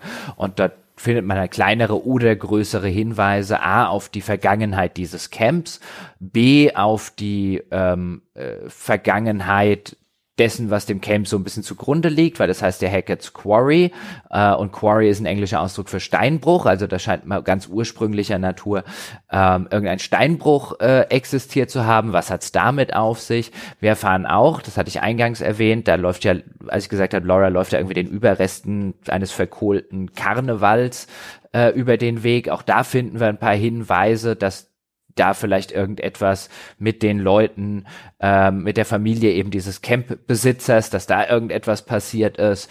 Ähm, den Sachen kommen wir ein bisschen auf die Schliche, aber an der Stelle sollte man äh, sagen, erwarten Sie hier um Gottes Willen kein Adventure, meine sehr mhm. verehrten Damen und Herren. Es ist ein Rumlaufen und Hotspots abklappern und da es keinen Rennen-Button gibt, kann das je nach Areal zur Erkundung wirklich mühsam und an irgendeinem Punkt einfach eher lästig werden, weil man zumindest mir ging so, ich hatte schon Lust auf die nächsten Hinweise, aber dieses, oh Gott, jetzt, okay, dieses ganze Areal ja. muss ich jetzt nochmal ablatschen mit einer Figur, die nicht rennen kann. Also, das finde ich einen der, der absurdesten äh, sozusagen Punkte bei dem Spiel, das noch ganz kurz, weil es, auf den ersten Blick keine vernünftigen Grund gibt, warum diese Figuren in diesen Erkundungspassagen nicht zumindest optional rennen können. Ich nehme an, es wird technische Limitationen haben. Das wäre zumindest die gängigste Erklärung dafür, weil spielerisch gibt es da keinen Grund für. Man kann doch mit der Shift-Taste zumindest etwas resoluter laufen als normal. Ja, aber du. Ja, man läuft dann halt, halt einen Ticken schneller, so wie mhm. wenn man nur noch fünf Minuten hat, um den Bus zu kriegen und nicht mehr zehn. Aber äh, schnell ist es nicht. Ähm, aber ich fand auch zu diesen Erkundungspassagen, die fand ich teilweise so ein bisschen nervig, weil ich weiß nicht, wie es dir ging, aber äh, man sieht ja relativ gut, wo äh, Spots sind, die man sich angucken kann. Aber es kommt halt immer wieder vor, wenn man die in der falschen Reihenfolge anklickt, dass das Spiel dann einfach beschließt, so und jetzt geht's weiter und die beiden anderen kannst du dann halt nicht mehr angucken, weil jetzt kommt eine Cutscene und dann machst du was anderes und gehst woanders hin. Mhm. Ähm, und das hat mich teilweise wirklich gestört also gerade am Anfang hat es dazu geführt, dass ich mir dann angeguckt habe, okay, hier gibt's drei Punkte, die ich mir angucken könnte. Was ist denn wahrscheinlich, in welcher Reihenfolge ich mir die angucken sollte, damit das Spiel nicht einfach beschließt, so und jetzt machst du gefälligst weiter. Und äh, das fand ich teilweise sehr nervig, weil es einem das auch schwerer macht, ähm, wirklich diese Hinweise zu finden ähm, oder ja, alle abzudecken. Ja. Und ich weiß nicht, ob wir noch über die Tarotkarten reden sollten in dem Zusammenhang. Das machen wir, das machen wir später. Okay noch ein Stückchen. Ähm, äh, weil ganz kurz an der Stelle ein volle Zustimmung. Bei mir war es so, das passierte gleich im ersten Kapitel. Ich habe es ja erwähnt, der Jacob, den wir da spielen, der hat das Auto sabotiert, damit wir alle hier noch eine Nacht äh, verbringen sollen. Aber natürlich will er das den ganzen Leuten äh, nicht sagen. Und sein Job ist es, gewissermaßen das Gepäck für ihn und seine Campfreundin Emma äh, zu holen ähm, aus dem Haupthaus. Das ist am Anfang sozusagen das Missionsziel gewissermaßen. Schwere Sachen tragen ist seine Kernkompetenz, das sieht man.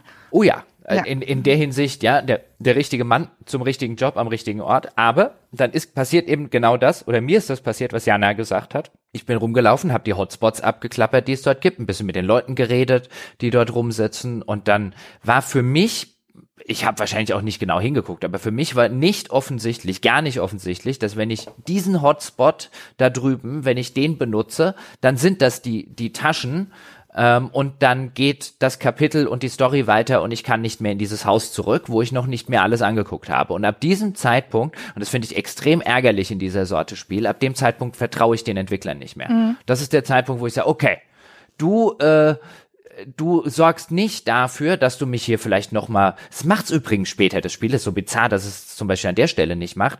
Ähm, an manchen Stellen tut es nämlich zu sagen, ein willst du weitermachen oder willst du dich noch mhm. ein bisschen umgucken? Und das muss hier, müsste hier mindestens rein. Das ist aber an der ersten größeren Stelle, wo sowas passieren kann, ist das nicht drin.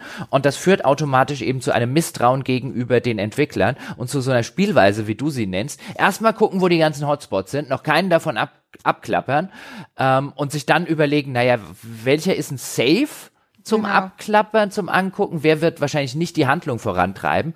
Und das ist, will ich sagen, ein Todesstoß für diese Erkundungspassagen, aber das lähmt die durchaus und macht sie weitaus weniger interessant, als sie vielleicht hätten sein können. Ja, und es lenkt halt vom eigentlichen Spielstil ab, vom eigentlichen, ich gucke mir ja alles um und ich habe Angst davor, dass äh, ich umgebracht werde. Nee, ich hatte teilweise Angst davor, die falsche Sache anzuklicken und dann äh, bestimmte Gegenstände nicht mehr aufnehmen zu können. Und das ist nicht die Angst, die man bei so einem Spiel haben möchte. Nee, überhaupt nicht. Und wie gesagt, ganz bizarr, dass es das so so früh drin hat, eben so diesen Hotspot. Ah, ich hole jetzt die, äh, äh, ich hole jetzt das Gepäck. Ähm, und für mich, wie gesagt, war nicht mehr erkennbar, dass das jetzt mhm. ausgerechnet dieses Gepäck sein sollte.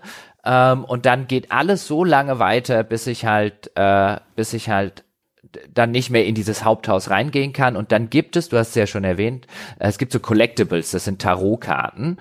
Denn zwischen den einzelnen Kapiteln dieses Spiels, zehn davon gibt's, plus ein Prolog, plus ein Epilog, äh, begegnen wir einer äh, älteren Frau, die offensichtlich irgendwie halt auch so eine, so eine, wie sagt man heute zu so fahrenden, äh, was ist ein? So fahrendes Volk? Äh, ich weiß nicht, ja, ob das. Ist ein?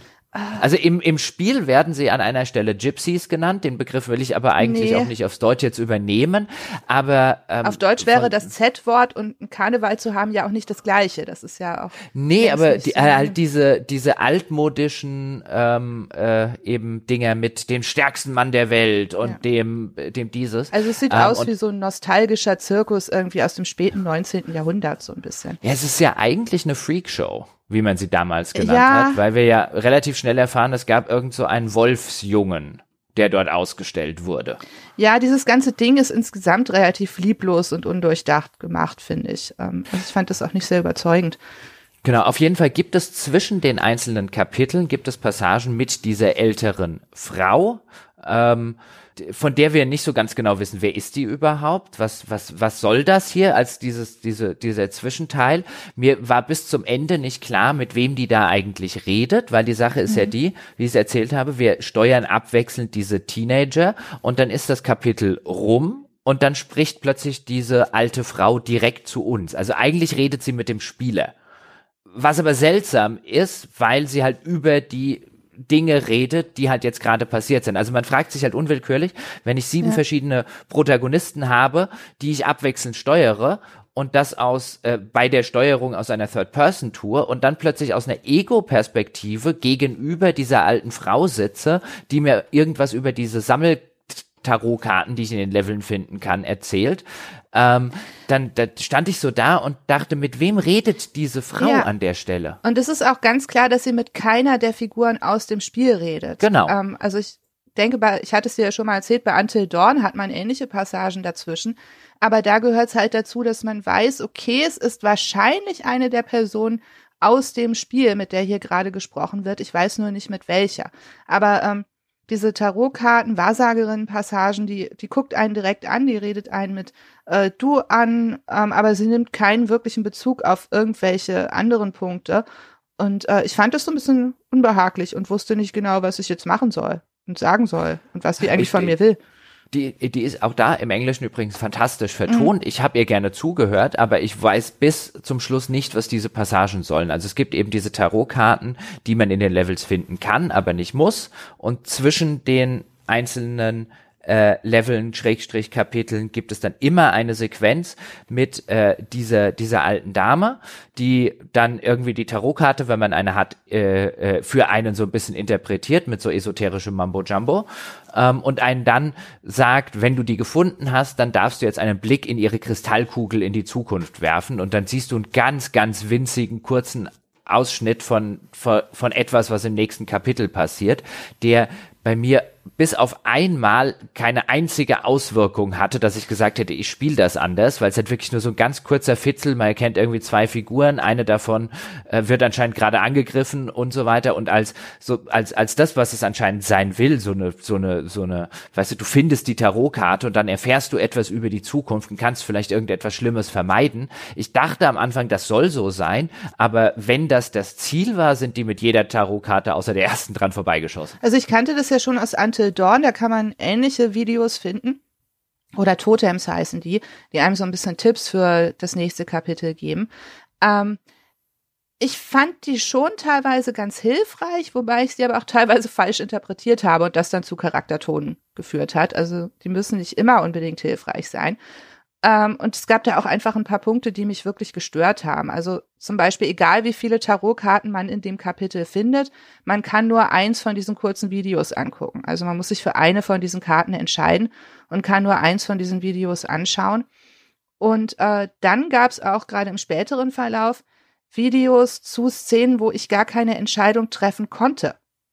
Also solche kurzen Videos bringen einem ja nur was, wenn sie später beeinflussen, wie man sich entscheidet. Wenn man sich denkt, oh, das hätte ich vielleicht oder sollte ich vielleicht nicht machen, weil könnte gefährlich sein, es hat mir ja das Video gezeigt, dann ist das okay. Aber ich hatte teilweise Videos zu Szenen, wo ich nichts entscheiden konnte. Und das war dann noch sinnloser. Ah, ich fand die, fand, also irgendwann hat sie, ist, hat sie handfest angefangen, mir auf die Nerven mhm. zu gehen. Äh, die arme alte Frau, die in der, ohne jetzt spoilern zu wollen, in dem eigentlichen Plot eine sehr, sehr zentrale Rolle spielt und eigentlich eine super interessante Rolle. Aber meine Theorie war dann, weil ich habe mich echt gefragt, was sollen diese Passagen? Auch deswegen, weil sie einen perspektivisch eben total raushauen, mhm. weil man offensichtlich nicht einer der Jugendlichen ist, ähm, sondern als Spieler angesprochen wird, aber ohne also ohne Kontext, wo ich jetzt plötzlich im Kontext dieser Handlung als Spieler herkomme. Ich fand das jetzt keine in irgendeiner Form interessante irgendwie Meta, weißt du, das Spiel bricht, mhm. äh, bricht die, die vierte Wand oder so, sondern ich empfand das einfach nur als störend, zumal das meiste dann irgendwann, okay, du liest halt irgendeinen Tarotkarten, bla bla vor äh, gewesen ist. Und meine einzige Erklärung, warum das drin ist, ist mir dann eingefallen, nachdem wir ein bisschen drüber gequatscht haben. Du gesagt hast, ja, aber Until Dawn ist das genauso, auch mit den Sachen, mit diesen äh, äh, Totems, die du da finden kannst. Und ich mir nur gedacht, okay, die haben halt einfach die vorhandene Struktur genommen und haben gesagt, das haben wir jetzt schon so gebaut. Wisst ihr, wie viel Manpower da reingeflossen ja. ist? Wie viel Tausende? Das hat das nächste Spiel auch. Das ist die Struktur, die wir gebaut haben. Das wollen die Leute sehen. Die gucken das wegen der Zwischenpassagen. Ist doch klar ähm, denken die anscheinend. Und wenn wir jetzt beim Thema Kritikpunkte sind, da können wir jetzt können wir noch einige weitere, glaube ich, aufmachen. Also die an den Quicktime-Events habe ich zum Beispiel, hatten wir eingangs erwähnt, gar nichts Großartiges auszusetzen. Das, was es dazu noch gibt, äh, sind äh, so zwei, naja, Minispiele kann man es nicht nennen. An manchen Stellen im Spiel hat man eine Waffe und bekommt die Gelegenheit, auf jemanden etwas, was auch immer, zu schießen. Und in der Regel bekommt man auch die Gelegenheit, es sein zu lassen. Und ähm, das ist weniger ein, eine Art kleine Shooter-Passage, die es nun wirklich nicht ist, sondern eher eine mechanische Entscheidung. Ja. Drücke ich den Abzug oder warte ich einfach so lange, äh, dass das Spiel weitergeht mit der Prämisse, ich habe, was auch immer es ist, nicht erschossen oder nicht draufgeschossen. Und dann gibt es noch Passagen und dann hat sich das Gameplay auch schon erledigt für das Spiel, indem wir uns vor irgendwem, Schrägstrich, irgendetwas verstecken und dann die Luft anhalten müssen, indem wir einfach einen Button gedrückt halten. Geht natürlich nur für eine, für eine gewisse Zeit und dann, wenn die Luft rein ist, diesen Button wieder loslassen und das symbolisiert gewissermaßen, dass wir in der Zeit nicht geatmet haben und uns deswegen keiner gehört hat. Und auch das als Minispiel zu bezeichnen, wär, würde gängigen Minispielen Unrecht tun. Ähm, das ist nicht schwierig. Also ich habe es einmal versaut, einfach nur, weil ich nicht gerafft habe, wie das funktioniert beim allerersten Mal, wenn ich ehrlich bin. Ähm, aber ab danach war das halt an, zu keiner Stelle mehr irgendwie ein Problem. Es zumindest ist trotzdem schon ganz nett, wenn man da sitzt und dann die Figur mit weit aufgerissenen, ängstlichen Augen sitzen sieht und im Hintergrund äh, äh, ist jemand und ist irgendwie auf der Suche nach einem. Das ist atmosphärisch ganz cool umgesetzt, aber spielerisch steckt in diesem Ding nahezu kein Gehalt. Ja, also ich meine, ich bin wirklich ein schlechter Spieler, aber bei mir äh, ist niemand gestorben, weil ich irgendeine Form von spielerischer Herausforderung nicht bewältigt hätte. Ähm, also alle meine Figuren sind aufgrund von in Anführungsstrichen falschen Entscheidungen meinerseits gestorben, aber nie, weil ich irgendeine ähm, eine Passage nicht geschafft hätte. Da ist es auch wesentlich leichter als Until Dawn für die Leute, die das vielleicht gespielt haben. Bei Until Dawn ist es durchaus möglich, dass Charaktere sterben, wenn man falsch schießt oder vorbeischießt oder so.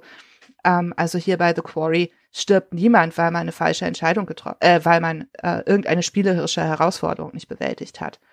Das äh, ist überhaupt kein Problem. An der Stelle könnte man jetzt ja sagen, okay, spielerisch komplett seicht das Ganze eher als interaktiver Film zu begreifen und damit würde man dem, dem, dem Spiel auch echt nicht Unrecht tun, aber zumindest mir ging's so, dass ich die ganze Zeit zumindest genug wissen wollte, wie es weitergeht, was dahinter steckt, was eigentlich diesem ganzen Mysterium, äh, das aufgebaut wird, zugrunde liegt und wie es mit den einzelnen Figuren weitergeht, dass es mir persönlich so ging, dass mir das wenig bis gar nichts ausgemacht hat, dass das spielerisch einfach so seicht ist. Aber ich habe halt auch nicht, wie du das jetzt hast, Jana, den direkten Vergleich zu einem zu einem Until Dawn. Äh, war Until Dawn oder ist das, kann man das beschreiben als quasi dasselbe, nur anspruchsvoller? Ähm, ich denke oder ich mag Until Dawn lieber als The Quarry, wenn ich ehrlich bin. Ähm, einfach weil Until Dawn gruseliger ist. Also wir haben ja noch gar nicht groß darüber gesprochen, ob The Quarry eigentlich was für Leute ist, die mit Horror jetzt gar nicht so viel anfangen können ähm, was, glaube ich, noch ein ganz wichtiger Punkt wäre, weil das, glaube ich, eines der Hauptbedenken ist, was manche Leute vielleicht haben, wenn sie an The Quarry denken. Ähm, ich finde, Until Dawn ist gruseliger, es ist besser geschrieben, es hat mehr Tiefe, auch was die Hintergrundgeschichte angeht und so weiter. Ähm, das heißt aber überhaupt nicht, dass The Quarry schlecht wäre. Also ich denke gerade jetzt im Sommer, wenn man irgendwie in den Ferien Zeit hat oder ein langes Wochenende oder es einfach zu warm ist, um irgendwas draußen zu machen, dann kann man sich mit The Quarry super hinsetzen und ein paar Stunden damit Spaß haben. Ich kann mir auch vorstellen, dass es im, im Couch-Koop oder wenn man es mit anderen Leuten zusammenspielt, halt nochmal erheblich mehr Spaß macht, als wenn man alleine vor dem PC sitzt. Und ähm, wenn einem das nichts ausmacht, dass man jetzt nicht so besonders involviert ist, außer mal hier und da einen Knopf zu drücken und eine Entscheidung zu treffen, macht das Spiel super viel Spaß. Ähm, nur für mich als jemand, der äh, dann doch lieber ein bisschen mehr Gore, ein bisschen mehr äh, auch kreative Tode und so weiter mag, ist Until Dawn dann doch eher meins. Aber für jemanden, der zum Beispiel keine Jumpscares mag, ist The Quarry super. Das kann ich nur unterschreiben. Ich gehöre ja auch zu den Leuten, ich weiß. die in Horrorfilmen, ja, äh, äh, Jumpscares eher lieber aus dem Weg gehen und seinen, den, den Grusel halt lieber irgendwie über die Atmosphäre ähm, äh, den, den, den Plot, das Design vielleicht der Monster, wenn es welche gibt, mir das eher daher hole und eigentlich kein Fan der klassischen Jumpscares bin und ich konnte jetzt The Quarry wirklich gut spielen. Es gibt schon ein paar Jumpscares, die allerdings, weil die ganze restliche Atmosphäre nicht so, so super tight ist, so, so, so gruselig, so, äh, so erdrückend, sondern halt eher an vielen Stellen halt auch, auch so, eine, so, ein, so ein leichterer Ton angeschlagen wird, gerade mit den Charakteren, die sich bis zum Ende mit irgendwelchen coolen One-Linern gegenseitig kappeln, was wie gesagt nicht sonderlich realistisch ist, was aber so als äh, als die äh, eine eine Verspielung des äh, Tons betrifft. Und häufig passieren dann die Jumpscares eben in einer Umgebung, die von der Tonalität halt einfach nicht so war, dass ich die ganze Zeit eh schon angespannt davor gesessen habe und nur darauf gewartet habe, dass hier was passiert, sondern das kommt halt äh, wenn es kommt, und das ist eher selten, ich würde sagen, vielleicht fünf oder sechs Jumpscares über die komplette Laufzeit von bei mir elf Stunden und keiner davon hat mich jetzt irgendwie an den Punkt gebracht, wo mich bestimmt bei Until Dawn die Jumpscares hinbringen würden, nämlich zu sagen, ich will das nicht mehr weiterspielen, ich finde das handfest unangenehm. Äh, das hier ist deutlich mehr für Menschen wie, wie mich gedacht. Äh, was allerdings nicht bedeutet, dass im weiteren Verlauf des Spiels irgendwie kein Gore geben würde ja. oder keine, ja, keine plastischen Tode gestorben werden ah. würde und so weiter, ja. Aber die Tode, also die sind harmlos. Natürlich, man, es gibt schon einige drastische Verletzungen und so, aber ich würde sagen, gerade im, im Kontext von Computerspielen ist es nicht extrem oder nicht besonders schlimm. Und was mir auch aufgefallen ist, ist zum Beispiel, dass die Charaktere, die sterben, dabei relativ wenig leiden. Also das ist auch noch ein Unterschied zu Until Dawn. Until Dawn hat da noch so ein bisschen, glaube ich, diese, dieses, äh, diese Einstellung, die man auch in Saw oder diesen ganzen Torture-Porn-Filmen aus den 2000er Jahren hat, dass da schon dann sehr viel gekrischen wird und das halt auch eine Weile dauert, bis jemand gestorben ist. Und das ist bei äh, The Quarry überhaupt nicht so. Also die Tode sind schon teilweise gerade gegen Ende ausführlicher dargestellt. Aber es ist jetzt nie so, dass es jetzt wirklich unangenehm würde, dass man Leute wirklich lange leiden sieht oder äh, ewig lange hysterisches Schreien hört oder so. Also das ist, wenn jemand Bedenken hat, ob das jetzt zu heavy für ihn oder sie sein könnte, da würde ich sagen, nein. Also wenn man schon mal ein Computerspiel gespielt hat, wo auf Leute geschossen wird, dann ist das jetzt nicht besonders extrem. Oder wie siehst du das? Du bist ja empfindlicher Ähnlich, als ich. Also ich hatte vielleicht auch zwei Tode, die du nicht gehabt hast, mhm. die schon sehr plastisch waren. Also im Sinne von einem, wir haben den Schädel in so von der Evolution nicht vorgesehene mhm. Einzelteile zerlegt. Ähm, aber ja, also wer äh, wer, wer schon mal ein Horrorspiel gespielt hat, der äh, wird jetzt oder ein paar etwas äh, gorigere Horrorfilme geguckt hat, der wird hier jetzt nicht schreiend davonlaufen. Also unterm Strich ähm, fand ich das auch ein Spiel, was, was mich nicht sonderlich gegruselt hat, wobei das die Frage ist, ob das das Spiel überhaupt will. Ich habe eigentlich bis auf ein paar Passagen nicht den Eindruck gehabt, dass das ein Gruselspiel sein möchte, sondern dass das ein mhm. Spiel ist, das sehr viel Spaß haben möchte, indem es drei unterschiedliche Horrorgenres äh, miteinander jongliert. Ich, und ja. Ich glaube, das Spiel weiß selber auch nicht so ganz, was es da will. Also ich hatte mir aufgeschrieben, so als so ein bisschen das Motto des Spiels ist so ein bisschen wie Life is Strange meets Friday the 13th. Weil, ähm, wenn wir auf das Design außen drauf gucken, ähm, also die, wie die Wege zum Beispiel dargestellt werden, wie das ganze Menü dargestellt wird. Es hat alles so ein 80er Jahre Video-Nasty Ästhetik, so viel mit Neon und irgendwelchen komischen Titelbildern und so. Wohingegen das Spiel selber aber alles so sonnig und idyllisch und nett ist und die Musik ist größtenteils nicht so dieses Synthy ähm, Halloween-Thema, sondern das ist alles so Singer-Songwriter-Zeug mit Gitarren und Männern, die gefühlig singen und so weiter. Außer, am, außer im letzten Kapitel. Ja, im letzten Kapitel ändert sich ein bisschen, aber insgesamt ist es, also mich hat es sehr an sowas wie Life is Strange, gerade True Colors erinnert, so Bergidylle. Ja, teilweise, also gerade am Anfang, den ersten Kapiteln, die noch tagsüber spielen, ähm, in denen wir die wie ich es vorhin erklärt habe, die Figuren kennenlernen und äh, äh, ein bisschen idiotische Entscheidungen treffen und uns freuen, dass sie später den Payoff haben werden. Ja, Feuerwerkskörper, mhm. what could possibly go wrong? Äh, in den Fällen oder an den Passagen ist das Spiel sehr sonnig und sehr nett und da passen natürlich diese Kabeleien zwischen den Figuren auch ganz nett rein.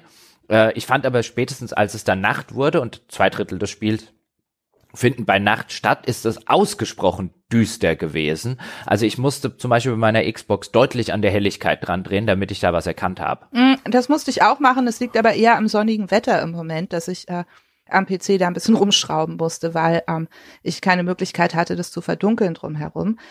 Und, und bei der Musik übrigens noch, am Ende eines jeden Kapitels, meine Damen und Herren, spielt ein Song oder zwischen den einzelnen Kapiteln. Es gibt einen Intro-Song, den ich übrigens schon ziemlich großartig äh, finde. Also die sind auch nicht selber geschrieben, es ist lizenzierte Musik. Ich sage ja häufiger mal oder habe in der Vergangenheit häufiger mal gesagt, äh, Spieleentwickler traut euch und lizenziert Lieder. Das kann echt geil funktionieren. Ähm, hier finde ich den Intro-Song äh, ziemlich, ziemlich großartig und meine Lieblingsstelle war beim beim Epilog letztlich, denn dort äh, sieht man so einen Zusammenschnitt aller Figuren, die es im Spiel gab und wie es denen gerade so geht. Mhm.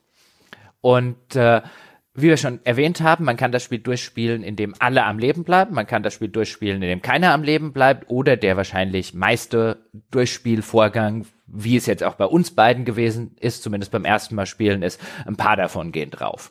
Und dieser, dieser Epilog, wo einfach nur Zusammenschnitte auf die, auf die Figuren im Spiel und ihren derzeitigen äh, Zustand, teilweise eben in von der Evolution nicht so vorgesehene Baugruppen zerlegt, ähm, wird dann untermalt von äh, Daydream Believer von den Monkeys. Mhm. Und das ist ein Song aus den 60ern, ich glaube von 1967 habe ich mir hier aufgeschrieben. Ähm, war aber auch Nummer 1 damals in den, in den USA. Und mit dem Titel könnte ich jetzt nichts anfangen, meine Damen und Herren, aber wenn Sie den irgendwo mal, falls es Sie interessiert, kurz bei Google oder so eingeben oder bei Spotify, dann werden Sie sehr schnell einen Song finden, der, äh, den Sie bestimmt schon mal gehört haben irgendwo und der halt ein sehr, sehr, ich meine, der heißt dann auch Daydream Believer, weil jetzt ist die Nacht rum, ja, jetzt kommt der Tag wieder, ähm, aber der einerseits passt er halt 0,0 zu einem Zusammenschnitt von, ah, da liegt ein abgetrennter Kopf. Ja, ja, ich weiß, das war mit der und der passiert. Und oh, da liegt die Leiche von dem und dem. Und im Hintergrund dieser, dieser sehr Sommer Pop-artige, Beach Boy-artige äh, 60er-Jahre-Song. Und ich fand das ganz großartig. Also dieses Nicht-Zusammenpassen fü führte zu einem so geilen Zusammenpassen, dass ich äh, mir das direkt danach nochmal online angeguckt habe. Das ist diese typische Musik, die man ja auch bei vielen Horrorfilmen dann hat, damit man so gut gelaunt aus dem Kino rausgeht. Also so wirkte das auf mich, wenn dann am Ende nochmal so eine schmissige Musik angemacht wird, damit man gut gelaunt das Kino verlässt. Ähm, und ich fand es auch sehr schön. Ähm, beziehungsweise beim ersten Durchgang fand ich das sehr deprimierend, weil ich da gesehen habe, wie viele Leute ich eigentlich auf dem Gewissen hatte. Aber ähm, auch beim zweiten Durchgang hat es wirklich Spaß gemacht. Ähm, ja, und ich werde, ich werde es nicht singen, meine Damen und Herren. Ja, das wollte ich, ich gerade vorschlagen. Mm -mm. Weil dann erkennt es auch trotzdem keiner. Ja, da haben wir nichts gewonnen. Ach. Also die Leute. Googeln es dann nochmal und dann wissen sie, wie, wie miserabel deine Version war und dann haben sie es zweimal gehört. Oder sie sagen einfach, wie gut meine Version war und sagen hier Monkeys, ja, geht doch. Sind sie vielleicht aber auch schon, äh, leben die noch? Ich weiß es nicht. Ich habe keine Ahnung. Egal, meine sehr verehrten Damen und Herren, reden wir über The, The Quarry äh, weiter. Weil die Haupt, die Hauptsache, die man macht, über die haben wir jetzt noch nicht äh, gesprochen, ist ja, wir treffen entweder in Dialogen oder in Zwischensequenzen Entscheidungen. Und das sind, häufig sind das Fluff-Entscheidungen, also welche, die keine wirkliche äh, Auswirkung besitzen, sondern lediglich sozusagen dem Spieler die Möglichkeit geben, die Figuren ein bisschen mehr auszugestalten, wie er möchte. Was ich einen ganz interessanten Kniff daran finde, weil je nachdem, wie ich zum Beispiel Laura, die, die wir jetzt schon erwähnt haben, die da anfangs mit Max im Auto sitzt, oder irgendeine andere Figur eigentlich des Spiels, ich bekomme bekomme relativ häufig in den Dialogen, die natürlich automatisch stattfinden, dann irgendwann die Möglichkeit, mich entweder ruhig oder aggressiv zu äußern. Und dann steht auch ein kleines Sätzchen drunter, äh, was der Charakter dann sagt, was ein ganz netter Hinweis ist, damit ich nicht aus Versehen irgendwie was auswähle und dann redet der Charakter, das gibt's ja bei manchen Spielen, man denkt so, äh, nee, ja. das war nicht das, was ich haben wollte. Das ist das, gerade mhm. für sozial nicht so ganz kompetente Leute für mich ganz wichtig, weil ich oft bei solchen Spielen, bei sowas wie The Witcher oder so eine Option nehme, die ich für total gut halte und plötzlich meckert äh, Geralt irgendwie Leute an, ohne dass ich das wollte, nur weil ich das Adjektiv falsch verstanden habe. Ähm, genau, das passiert das, einem da nicht. Das, genau, das machen sie relativ gut. Ich mochte auch dieses, ich kann mir meine Figuren bis zu einem gewissen Grad so ausgestalten, wie ich will, denn ähm, weißt wenn ich jetzt, wenn ich jetzt sage, die, die Figur ist mir, ist mir unsympathisch wie jetzt bei Emma, dann kann man die sich bestimmt auch noch handfest noch unsympathischer machen, wenn man die entsprechenden Dialogoptionen auswählt, wenn man das denn möchte, weil manchmal kann man das ja auch wollen. Man kann das ja einfach, äh, man kann ja vielleicht eine Figur nicht leiden können, aber trotzdem wollen, äh, dass die noch weiter ihr Zeug macht, weißt du, so Cersei Lannister Game of Thrones mäßig, ja. Man kann schon die Figur hassen und trotzdem der Meinung sein, oh, jetzt kommt wieder Cersei, jetzt wird's interessant. Ja, mögen ist ja nicht das gleiche wie interessant finden. Das mhm. äh, sieht man da ja recht deutlich. Wobei ich fand schon, dass das Spiel einen der teilweise auch sehr gelenkt hat. Ich weiß nicht, ob das jetzt zu viel Spoiler wäre. Wir hatten ja schon mal darüber geschrieben, wie ich versucht habe, einen maßgeblichen Aspekt zu beeinflussen und das überhaupt nicht funktioniert hat. Ich weiß nicht, ob ich das jetzt schon sagen sollte oder ob wir das für den Spoilerbereich aus. Das heben wir uns auf. Okay, aber das Spiel macht teilweise schon sehr deutlich, was es von einem will. Also viele Rahmenparameter kann man nicht wirklich beeinflussen, egal welche Dialogoption man wählt. Und das führt dann teilweise zu so ein bisschen unfreiwillig komischen Ergebnissen, meiner Meinung nach. Ähm, ja, aber ich fand die Optionen an sich okay und dass die Figuren natürlich vordefiniert sind, ist klar. Also, dass man jetzt nicht aus der schüchternen Abby plötzlich irgendwie die, äh, die schlagfertige, taffe Frau machen kann. Das ist ja relativ klar. Dafür hat man ja dann auch sieben Charaktere zur Auswahl.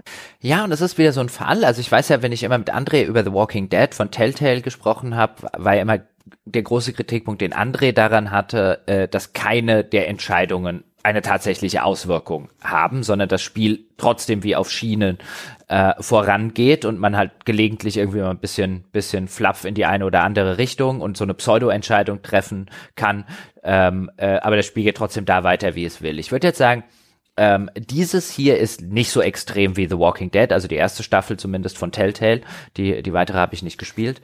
Ähm, ich hab, das erlaubt einem schon in, ganz kurz, ja. den, den, den Gedanken noch, das erlaubt einem schon an einigen Stellen ähm, eine sehr deutliche Entscheidung, wie es mit einem Charakter weitergeht, die vielleicht auch nicht offensichtlich ist. Also eine Situation wie ein, schieß ich jetzt auf den, ja oder nein, in der Frage ein, wenn ich es nicht tue, greift er mich dann an und bin ich dann mit dieser Figur, die gerade die Waffe in der Hand hat, tot. Ansonsten erschieße ich ihn, vielleicht kommt er dabei friedlich raus. Also ich würde sagen, an, an, an den neuralgischen Punkten an sich, äh, wo es darum geht, wer überlebt und wer überlebt nicht, da hat man häufig eine Entscheidung äh, aber an den übergeordneten Plotpunkten, wie geht es danach weiter nach dieser Entscheidung, da stellt man, wenn man das nochmal spielt im Anschluss, stellt man relativ schnell fest, dass man dort sehr, sehr wenig äh, Optionen hat. Aber für mich hat in, im ersten Durchgang, das war alles, was mir gereicht hat, ähm, war alles völlig okay so für mich.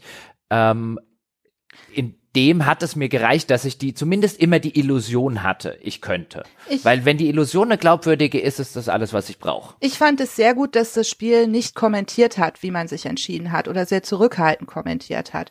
Also das letzte andere Spiel, was ich gespielt habe, was so sehr entscheidungsbasiert war, war halt Life is Strange True Colors. Und obwohl ich das sehr mochte, hat es mich da wirklich gestört, dass mir quasi vom Spiel dauernd auf die Nase gebunden wurde, was das Spiel jetzt von meiner Entscheidung hält.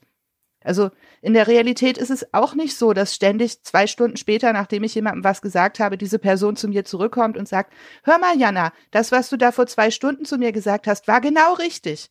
Oder äh, das, was du letzte Woche gemacht hast, war falsch, hat sich jetzt im Nachhinein rausgestellt.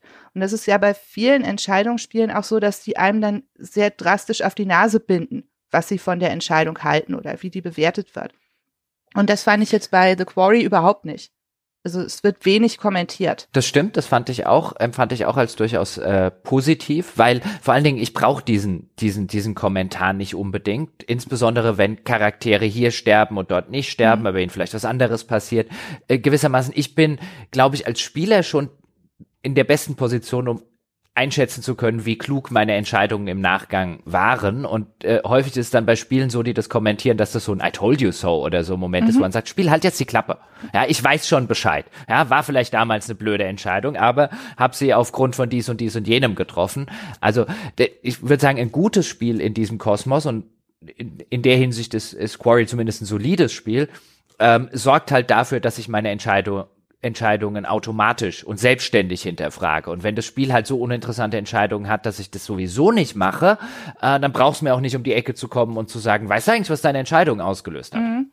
Und ich glaube, manche Entscheidungen, ich habe das jetzt, als ich selber gespielt habe, nicht so verfolgt, aber manche Entscheidungen sind ja auch schon relativ offen. Also es gibt ja einen Charakter, der auch als bisexuell konnotiert ist und wo man dann auch mehrere Möglichkeiten hat, wie man mit den anderen Figuren interagieren will. Ich ähm. hätte, ich würde sogar sagen, es gibt zwei. Ja?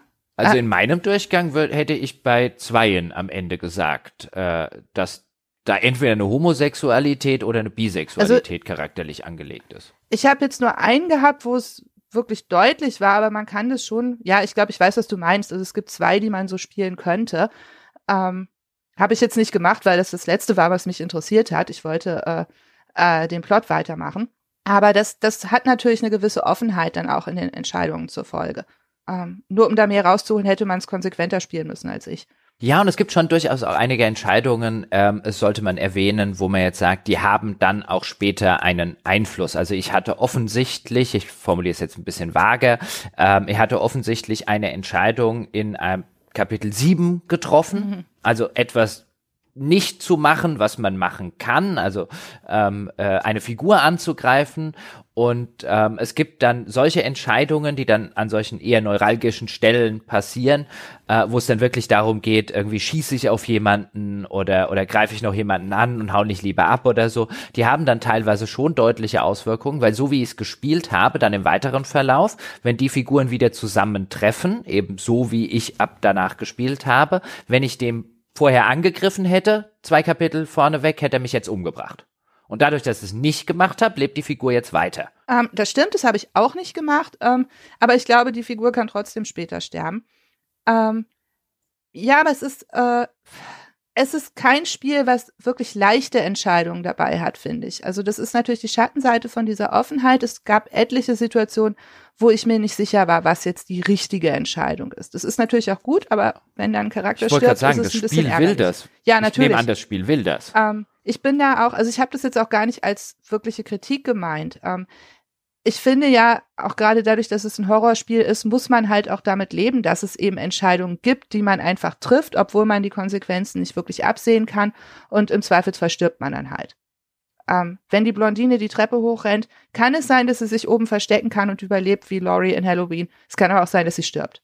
Und es gibt keinen Anhaltspunkt, der besagt, was klüger ist. Und das finde ich ja, gehört wobei, zum Genre auch dazu. Das, das stimmt, wobei ich schon vergleichsweise viele dieser Entscheidungen, weil ich genau an sowas gedacht habe wie du auch, ähm, so im klassischen Slasher-Film, die, die, die Frau rennt davon und rennt sie die Treppe hoch, geht sie nach, äh, rennt sie durchs Esszimmer und so weiter. Natürlich von, von all dem, was danach passiert, konnte sie sowas vorher nicht ahnen. Also es war letztlich kannst eine Münze werfen Entscheidung. Die gibt es hier auch, gerade in den Verfolgungssequenzen.